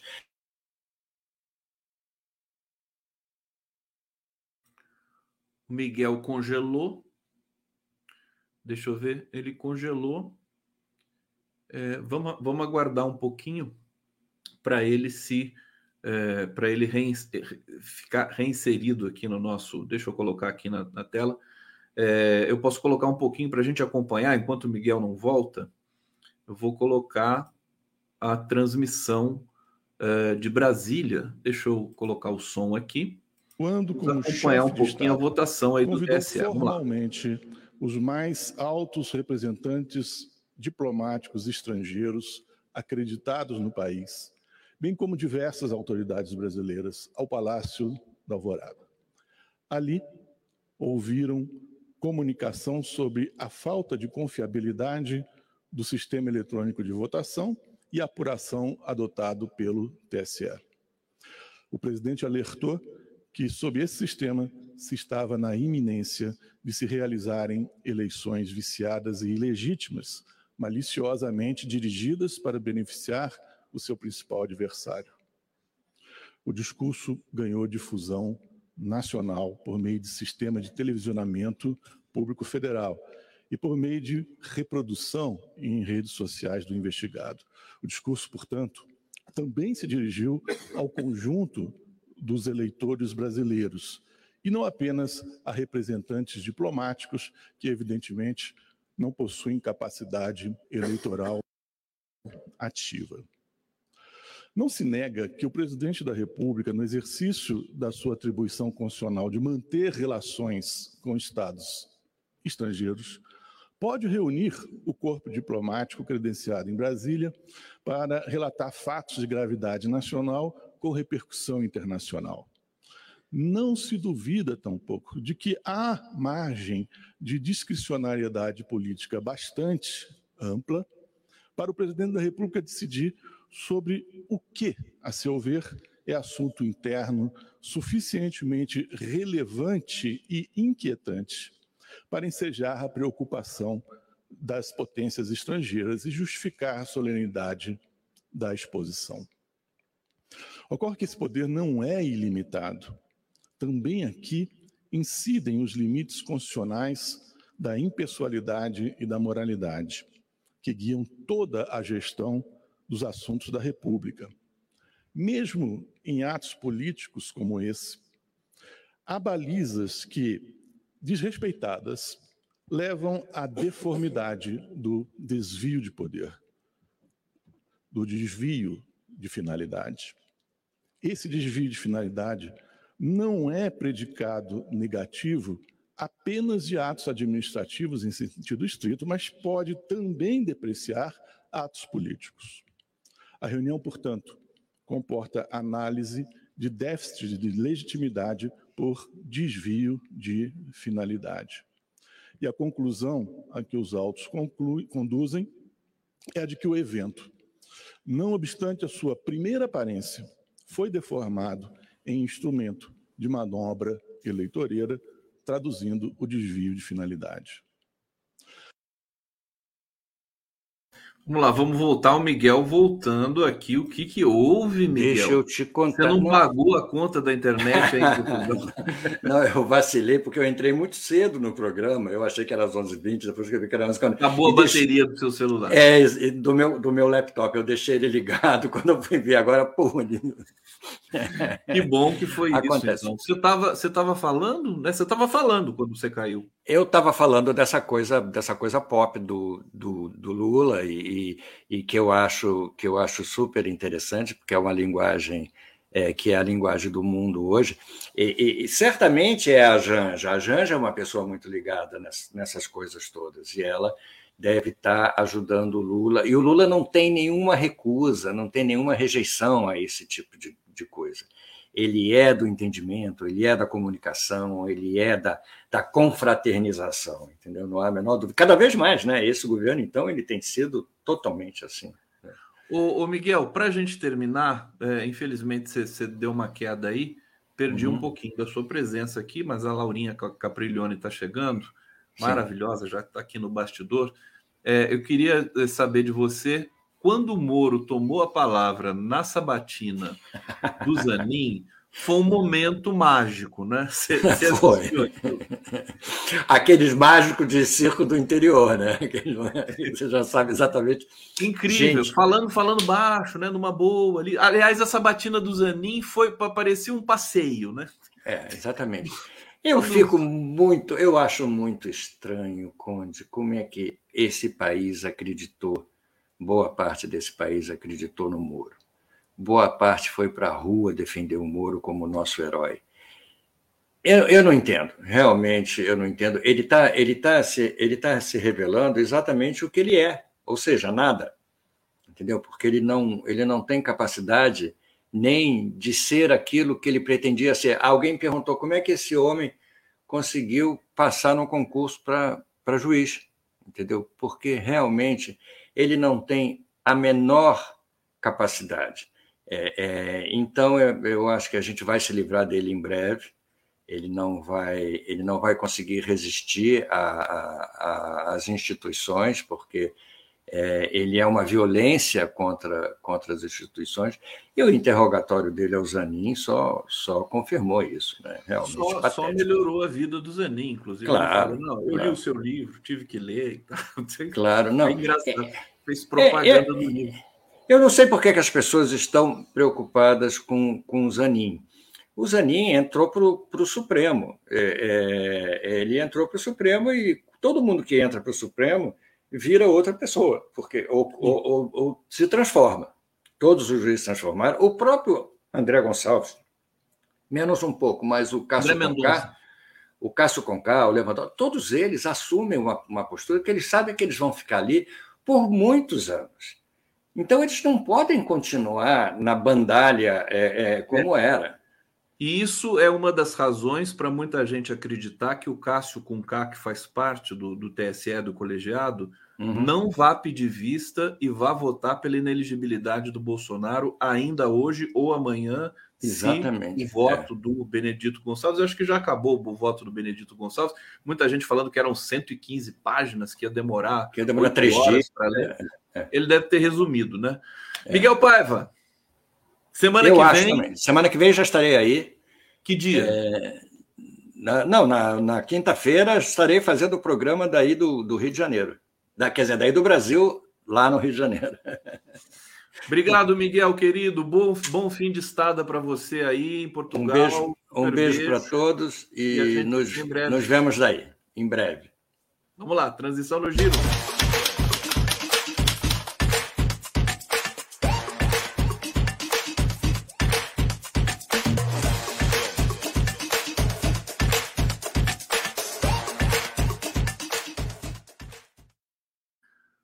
Super Mega Hiper Blaster Giro das 11, recebendo a Super Laura Capriglione aqui ao vivo pela TV 247, pela TVT de São Paulo, pela Rádio Brasil Atual Laurinha, você tá com. Você sempre tá com essa cara boa. Aliás, na época do Bolsonaro não era tão boa assim, é claro, ninguém tinha cara boa na época do Bolsonaro. Claro. Mas agora é, é, um pouco assim, só alegria, né? Essa semana tá, tá, tá, repleta de coisa boa, né, Laurinha? Puxa vida, viu? Que coisa linda, né? Eu estava ouvindo vocês comentando essa batida do Zanin.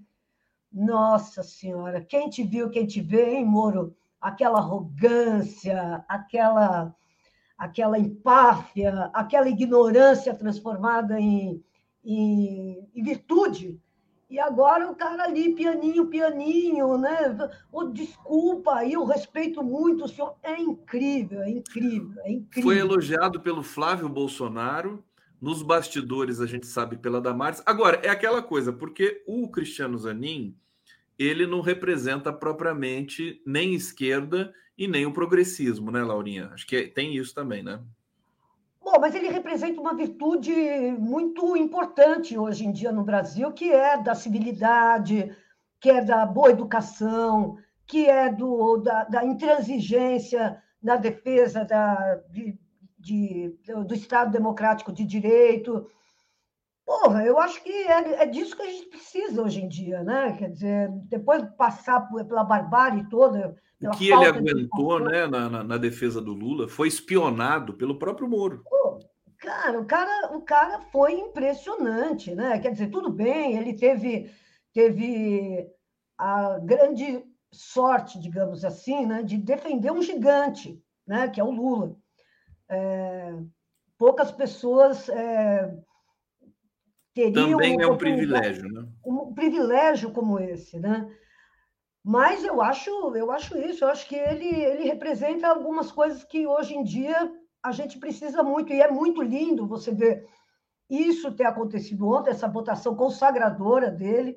Achei legal porque o Nerval Corrêa está bravo com a indicação do, do Zanin, está furioso, porque como assim? Esse homem não Amigo. tem não tem notório saber nenhum. Imagina, não tem notório saber nenhum. O cara simplesmente enfrentou é, Golias, uma, um, um, batalhão de Golias com um estilinguinho e ele não tem notório saber. Quer dizer, é impressionante. Não, e tem uma coisa que muita gente comentou é, sobre a, a nomeação do Zanin, a aprovação dele agora, que ele tem a simpatia do, dos parlamentares, tanto de direita quanto de esquerda, primeiro, porque ele é um anti-lavajatista e os parlamentares detestam a Lava Jato também, todos, claro. de direita e de esquerda. E também porque ele é um advogado, o que é, é, é meio que uma novidade no STF. O, o Toffoli também era advogado, né? Mas é, é assim, ele, ele tem o DNA da defesa e não do da procuradoria, por exemplo. Ele não vem do, né, de, um, de uma magistratura e nem, e nem da, do Ministério Público. Isso também é, colaborou muito para ele ser facilmente aprovado ali. Né? Não, eu achei muito legal a hora que ele pegou e falou assim: um juiz, um magistrado, não está aqui para combater nada, está aqui para defender a Constituição. Eu achei essa frase uma síntese do que é o Zanin, né? que é exatamente o estado de espírito oposto né, a, aquela, aquele belicismo do, do Moro, aquela célebre capa da Isto é, que era o, o, o, o Moro lutando contra o Lula, como se ele fosse parte da, da, da briga e não um juiz da briga. Né? Quer dizer, então, eu acho que, que o Zanin representa alguns valores que a gente, de fato, está muito necessitado eu fiquei feliz, fiquei muito feliz, achei uma, uma votação mesmo espetacular é, e que dá um, um, pouco de sossego né, para os corações. Sinaliza um pouco a volta à normalidade, essa palavra é péssima,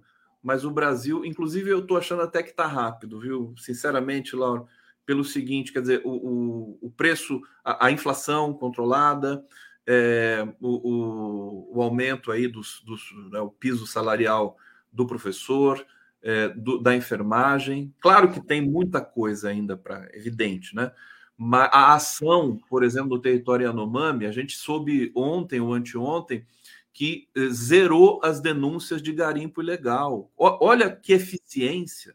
É fantástico. Claro que tem muita coisa para fazer, mas é, é, um governo que, com todas as é, intempéries também, né, as disputas internas e tudo mais, é, vai conquistando. O Lula, o Lula, como se diz, está dizendo por aí, tem sorte, né, Laura?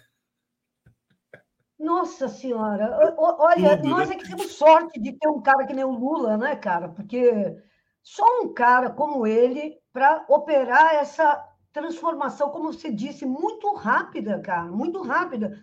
Eu assistindo o Jornal Nacional, eu fico impressionadíssima com a, a, a virada de humor que houve nesse último período. Né?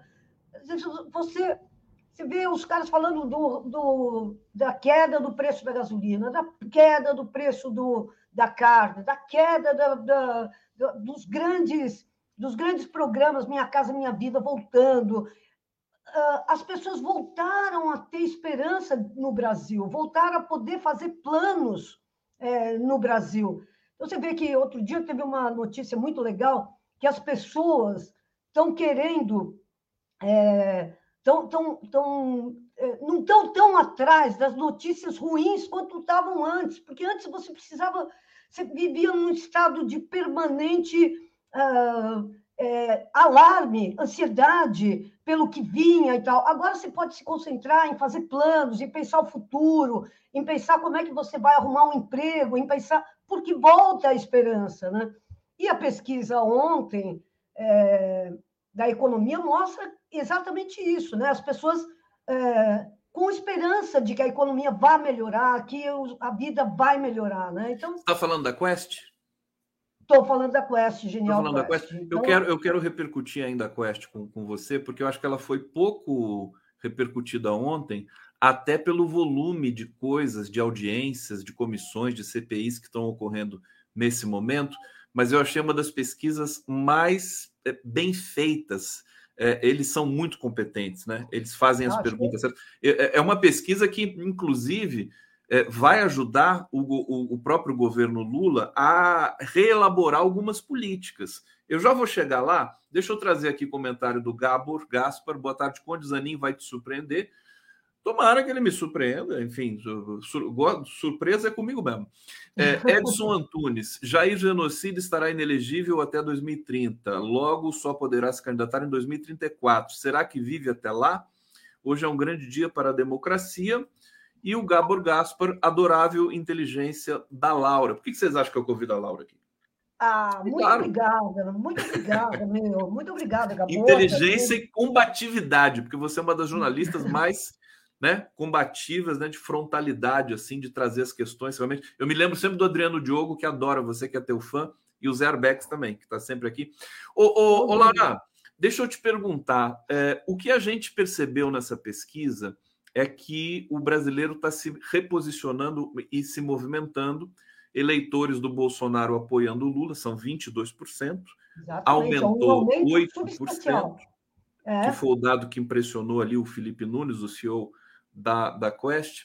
É, agora, as ações do governo, como o carro popular, é, como o desenrola, quer dizer, com, com muita aprovação e o governo ganhando espaço é, aos poucos, né? Mas é aquele aos poucos que é rapidamente, que as pesquisas Datafolha e PEC não captaram. Fala um pouquinho da, da Quest para gente.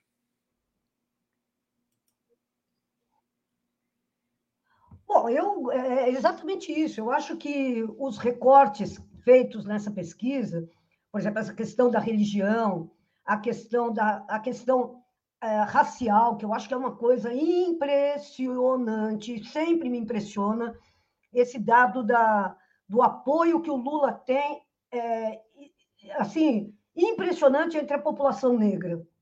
Eu acho isso é, uma coisa que mostra é, aquela coisa da. É, esse é um governo que tem lado mesmo, e as pessoas reconhecem que esse governo tem lado. Ele está do lado dos mais pobres, ele está do lado das pessoas mais vulnerabilizadas, ele está do lado. E, e não é a troco de nada que exatamente isso se manifesta desde a época da eleição até agora e aumentando, né, Conde? Acho que é importante isso. Quer dizer, você tem é, as linhas de aprovação é, do governo se amplificando. Quer dizer, mesmo essa coisa dos os eleitores do, do Bolsonaro, essa migração, os eleitores evangélicos também. Quer dizer, é, eu acho que a gente está muito vivendo um momento, acima de tudo, um momento de esperança. Esperança mesmo, porque as coisas começaram a se mostrar viáveis. Né? Quer dizer, para quem dizia, olha, esse governo não vai poder fazer nada, porque Peraí, desculpa, só, só desligar aqui. Como a gente, como é chato isso, né? Não, isso faz parte é... agora do, do, mas faz parte. No, no meio é, da é live. É eu até, se tocar o telefone aqui, eu atendo, fico conversando. E aí, tudo bem? Não tem problema nenhum. Mas eu, eu acho que, que, que é isso, quer dizer, a gente já está vendo a mudança acontecer, né? já estamos vendo, é, e mais do que a mudança real, a, a esperança de que pode acontecer, de que é possível um outro jeito de, de governar o Brasil, e um outro. De, ah, e eu estava falando, todo mundo, mesmo nós, né? a, gente, a, gente, a gente, claro, votou no Lula alegremente, feliz, felizes, comemoramos tudo isso e tal, mas a gente sempre falava assim, pô, mas vai ser difícil porque esse Congresso é muito ruim, porque, é, enfim, a, as forças políticas do lado do Bolsonaro ainda estão muito ativas, porque as redes sociais isso, porque as redes sociais aquilo. E o que é que nós estamos vendo? Nós estamos vendo que a genialidade de um cara como Lula faz uma diferença incrível, né? Quer dizer, ele, ele concretamente ele dobrou uma série de resistências. Agora está em vias de fechar uma, uma, uma paz, digamos assim, com o Congresso, com a, a Câmara.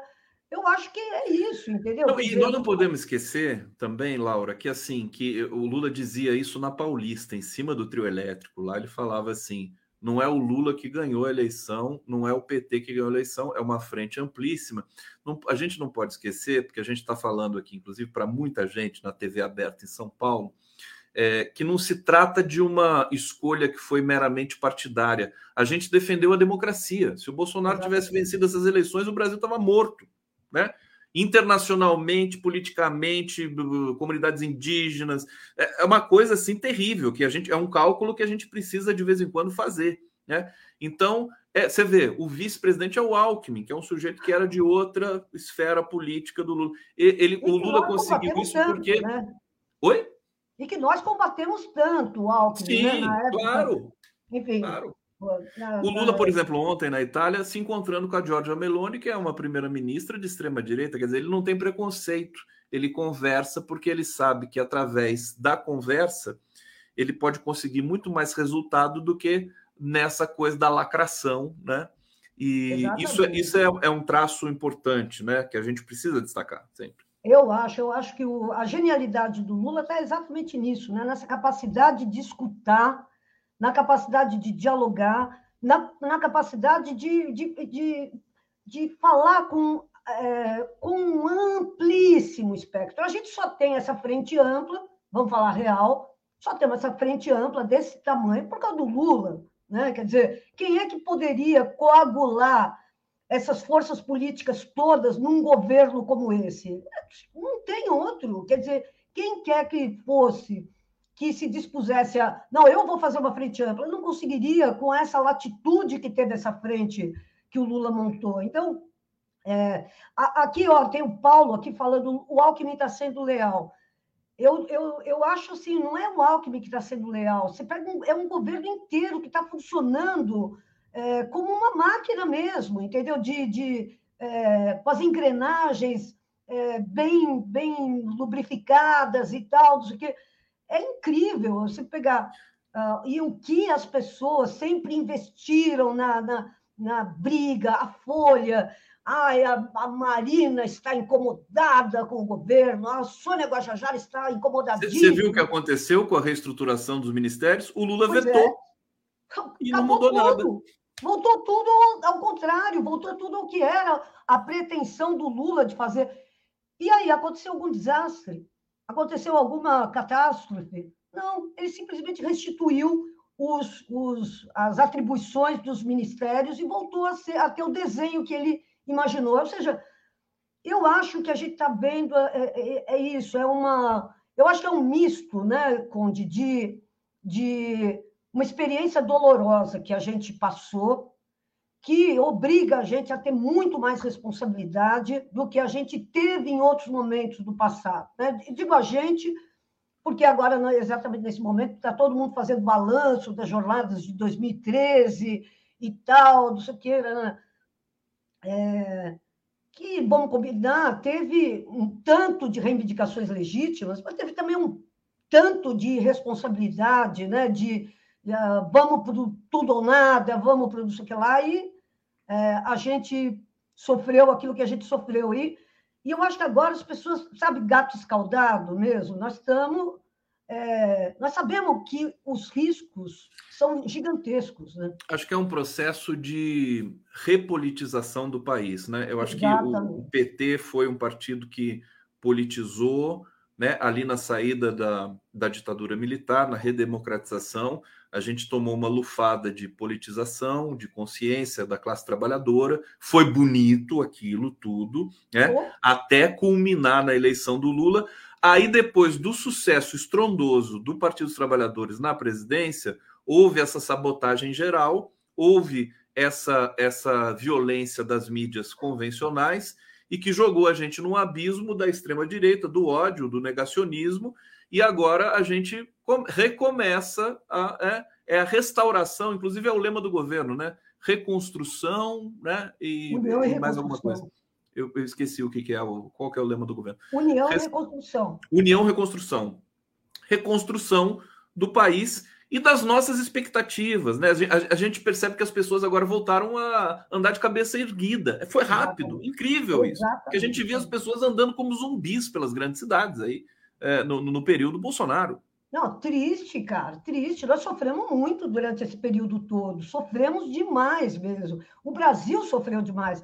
E eu acho que é isso. O Lula é um cara, é um predestinado mesmo, assim. É, é um, é um sujeito é, ele não entra numa briga para entrar numa briga, ele entra para resolver, né? ele entra para consertar.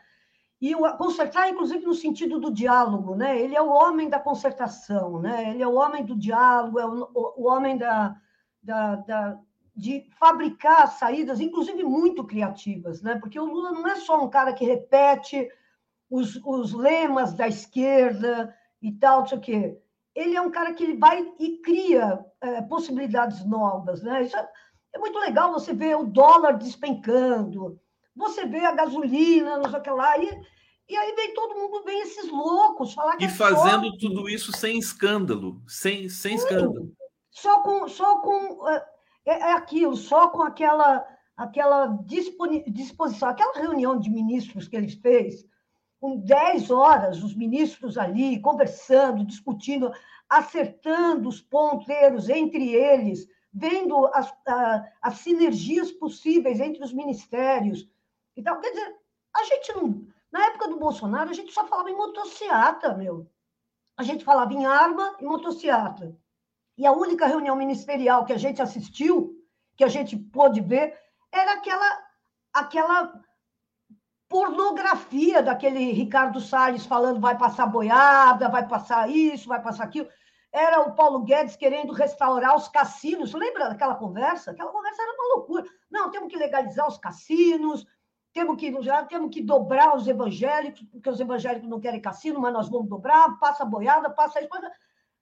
Quer dizer, era isso, era um, um espetáculo obsceno. Enquanto que a gente vê nessa, nessa turma que está hoje esse pô, é o melhor da, da, da civilização brasileira que está ali presente, né?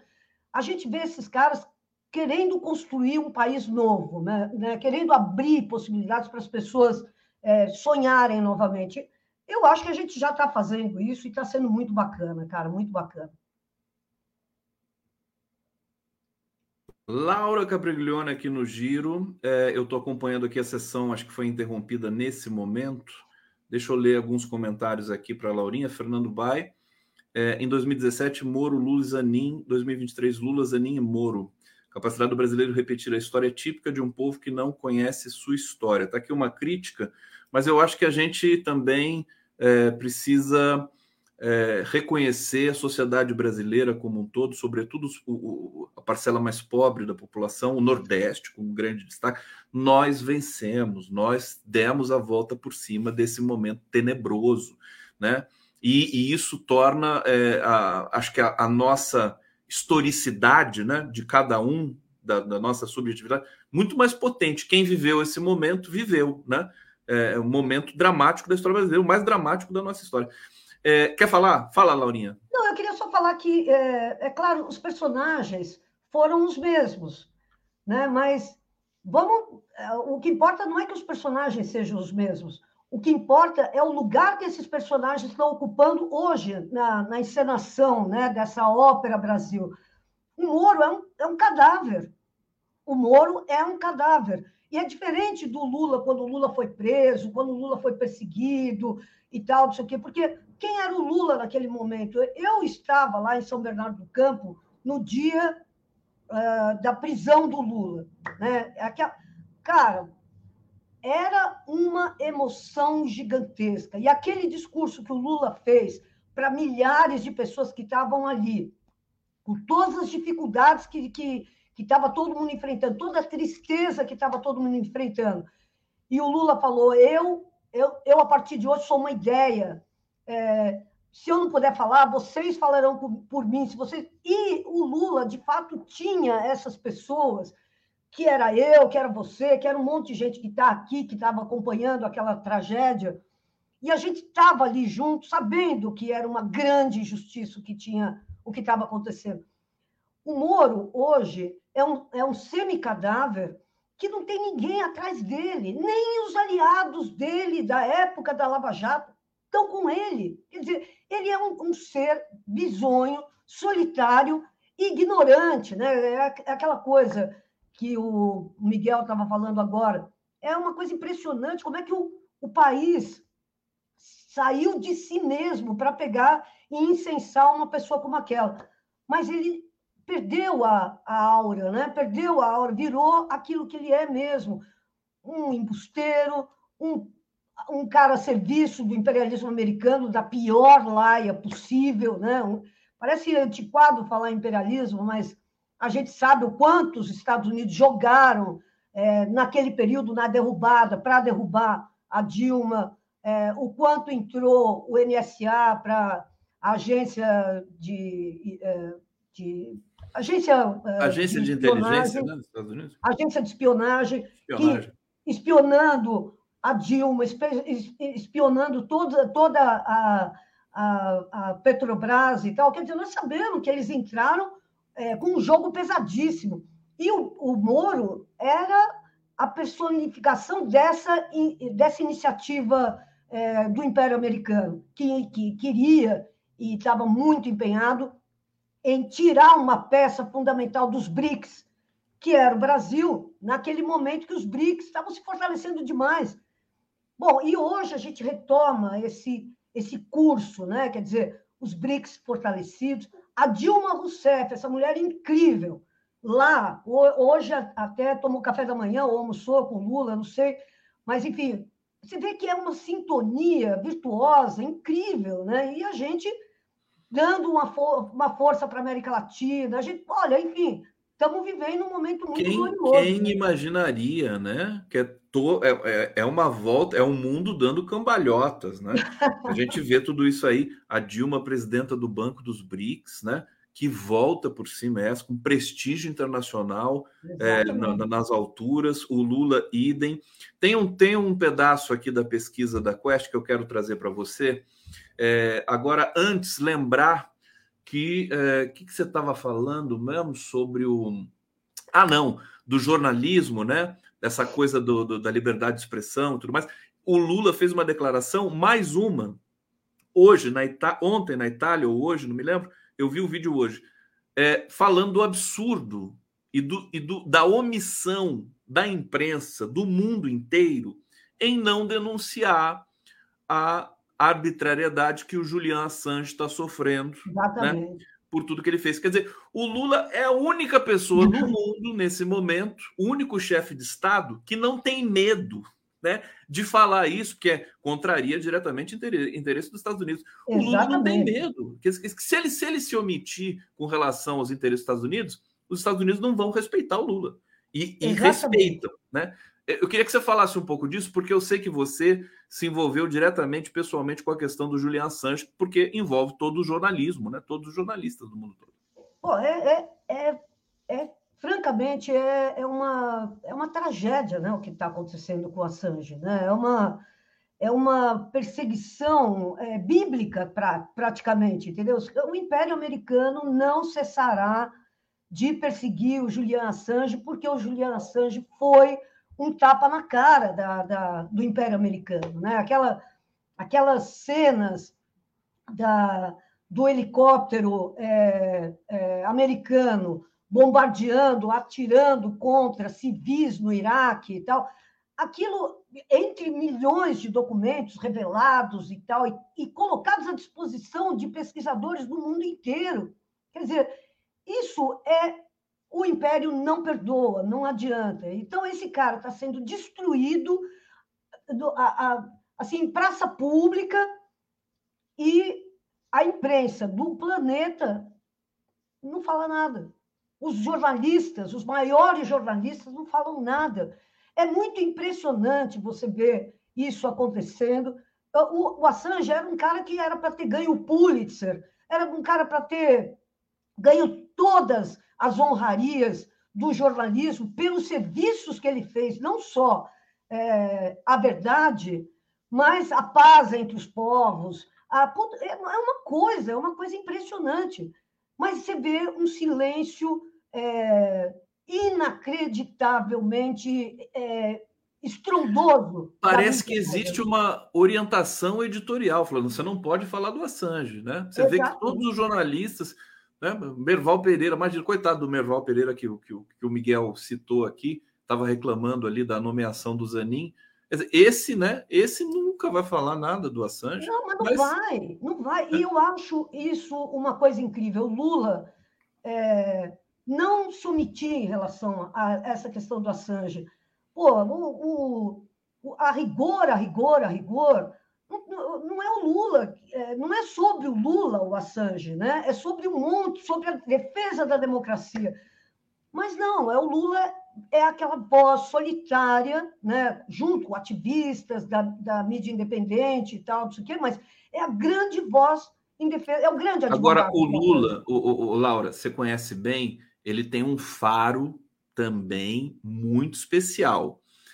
Eu sei que ele sabe que vai prevalecer essa visão sobre o Assange mais cedo ou mais tarde. Exatamente. Então, ele é o primeirão, ele está lá, ele sabe, ele paga o preço.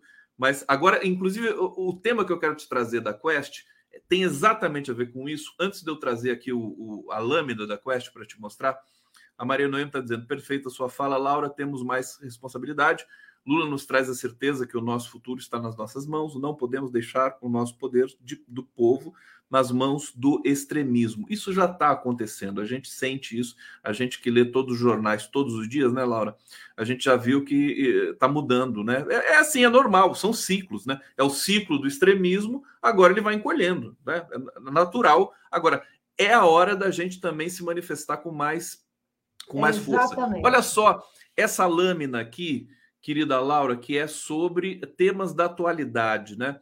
Então, aqui, olha só a percepção do, do público, que, que eles, do, do povo brasileiro, do eleitor, enfim. Isentar montadoras para baixar preço de carro. 76% apoiam, 18% são contra. Perdoar quem tem dívidas pequenas para limpar nomes. 73 é, apoiam. Acabar com a paridade internacional para o preço da gasolina. 61% apoiam. Aprovar reforma tributária com imposto único. 54 apoiam. Aí aqui você tem um, um, uma, uma família né, de, de dados que já é o contrário, que as pessoas estão desaprovando. Desfazer privatização da, da Eletrobras, explorar petróleo na Amazônia, responsabilizar Bolsonaro pelas mortes da Covid, facilitar a compra de posse de armas, isso aí não é do governo Lula, isso é do governo Bolsonaro. Agora, essa aqui que eu quero que você comente, votar, voltar a ter relações é, diplomáticas com a Venezuela. Olha a é, rejeição do, do brasileiro, 64%. A gente sabe, você e eu, muito bem, que isso é pela campanha suja que a imprensa faz. É, o Lula comprou essa briga ele foi lá e, e, eu conversando com o Felipe Nunes ontem, ele disse: Isso é impressionante. Quer dizer, o, o, o Maduro ele é considerado é demonizado, né? Colou isso, né? Como é que a gente faz isso? O Lula não vai retroceder. Quer dizer, se ele tiver de perder popularidade em, em, em apoiar e tirar foto do Maduro, ele vai perder, né?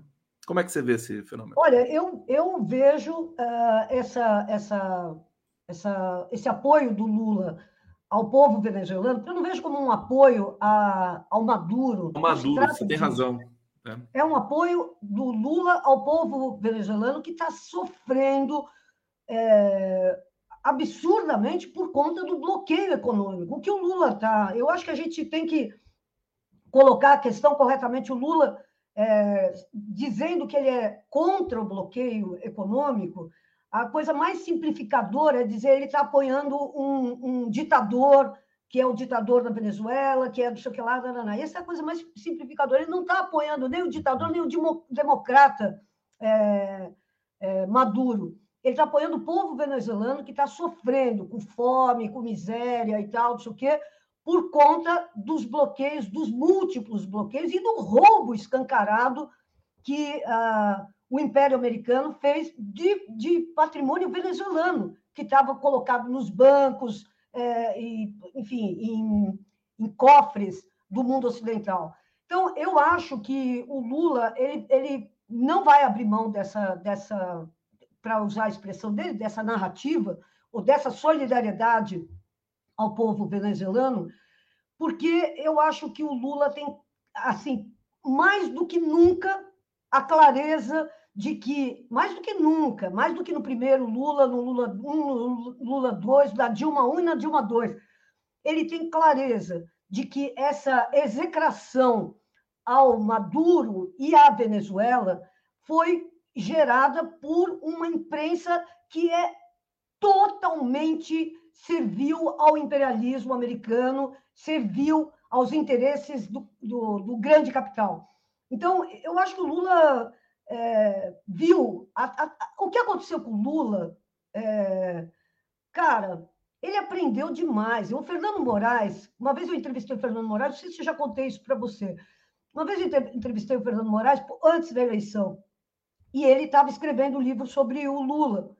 Aliás, livro maravilhoso dele sobre o Lula. E aí o, Aí ele, eu falei, mas Fernando, você acha que o Lula que vem agora é um Lula mais à esquerda, um Lula mais conservador? Que Lula é esse que vem aqui? Aí ele pegou e falou assim: eu não tenho dúvida nenhuma.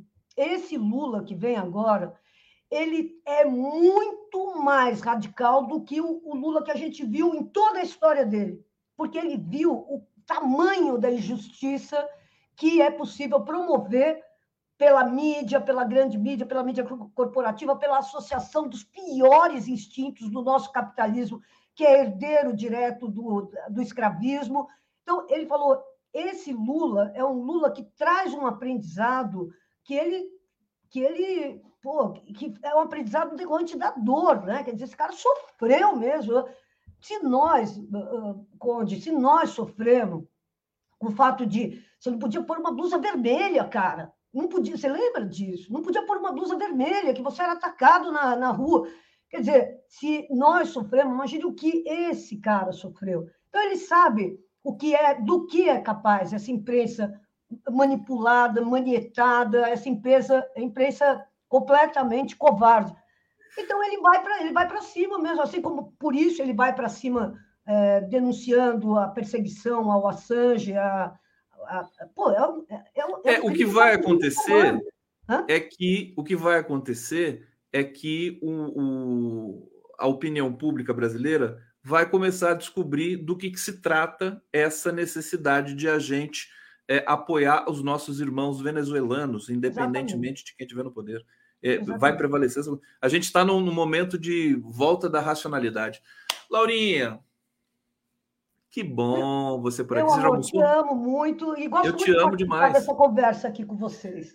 É, olha só, deixa eu trazer o último comentário aqui, José Aquino. Lula deve dedicar uma live exclusivamente para explicar o apoio do povo na, da Venezuela. Pô, isso aí daria uma outra live para a gente conversar com a Laura aqui. Pô, a gente está chegando no final. Quero agradecer todo mundo que acompanhou o giro. Quero agradecer o público da TV 247, da TVT de São Paulo, da Rádio Brasil Atual, que estão nos escutando aí, o pessoal que está nos escutando no trânsito, em São Paulo, em todo lugar. Laurinha, tamo aí, Laurinha, lutando com tudo, ó. Um beijo Não muito parou. grande para você. Bom final de semana que está chegando. E semana que vem você vai estar tá aqui de novo, hein? Sempre que você me convidar, querido. Beijo. Beijo para você. Valeu, gente. Até lá.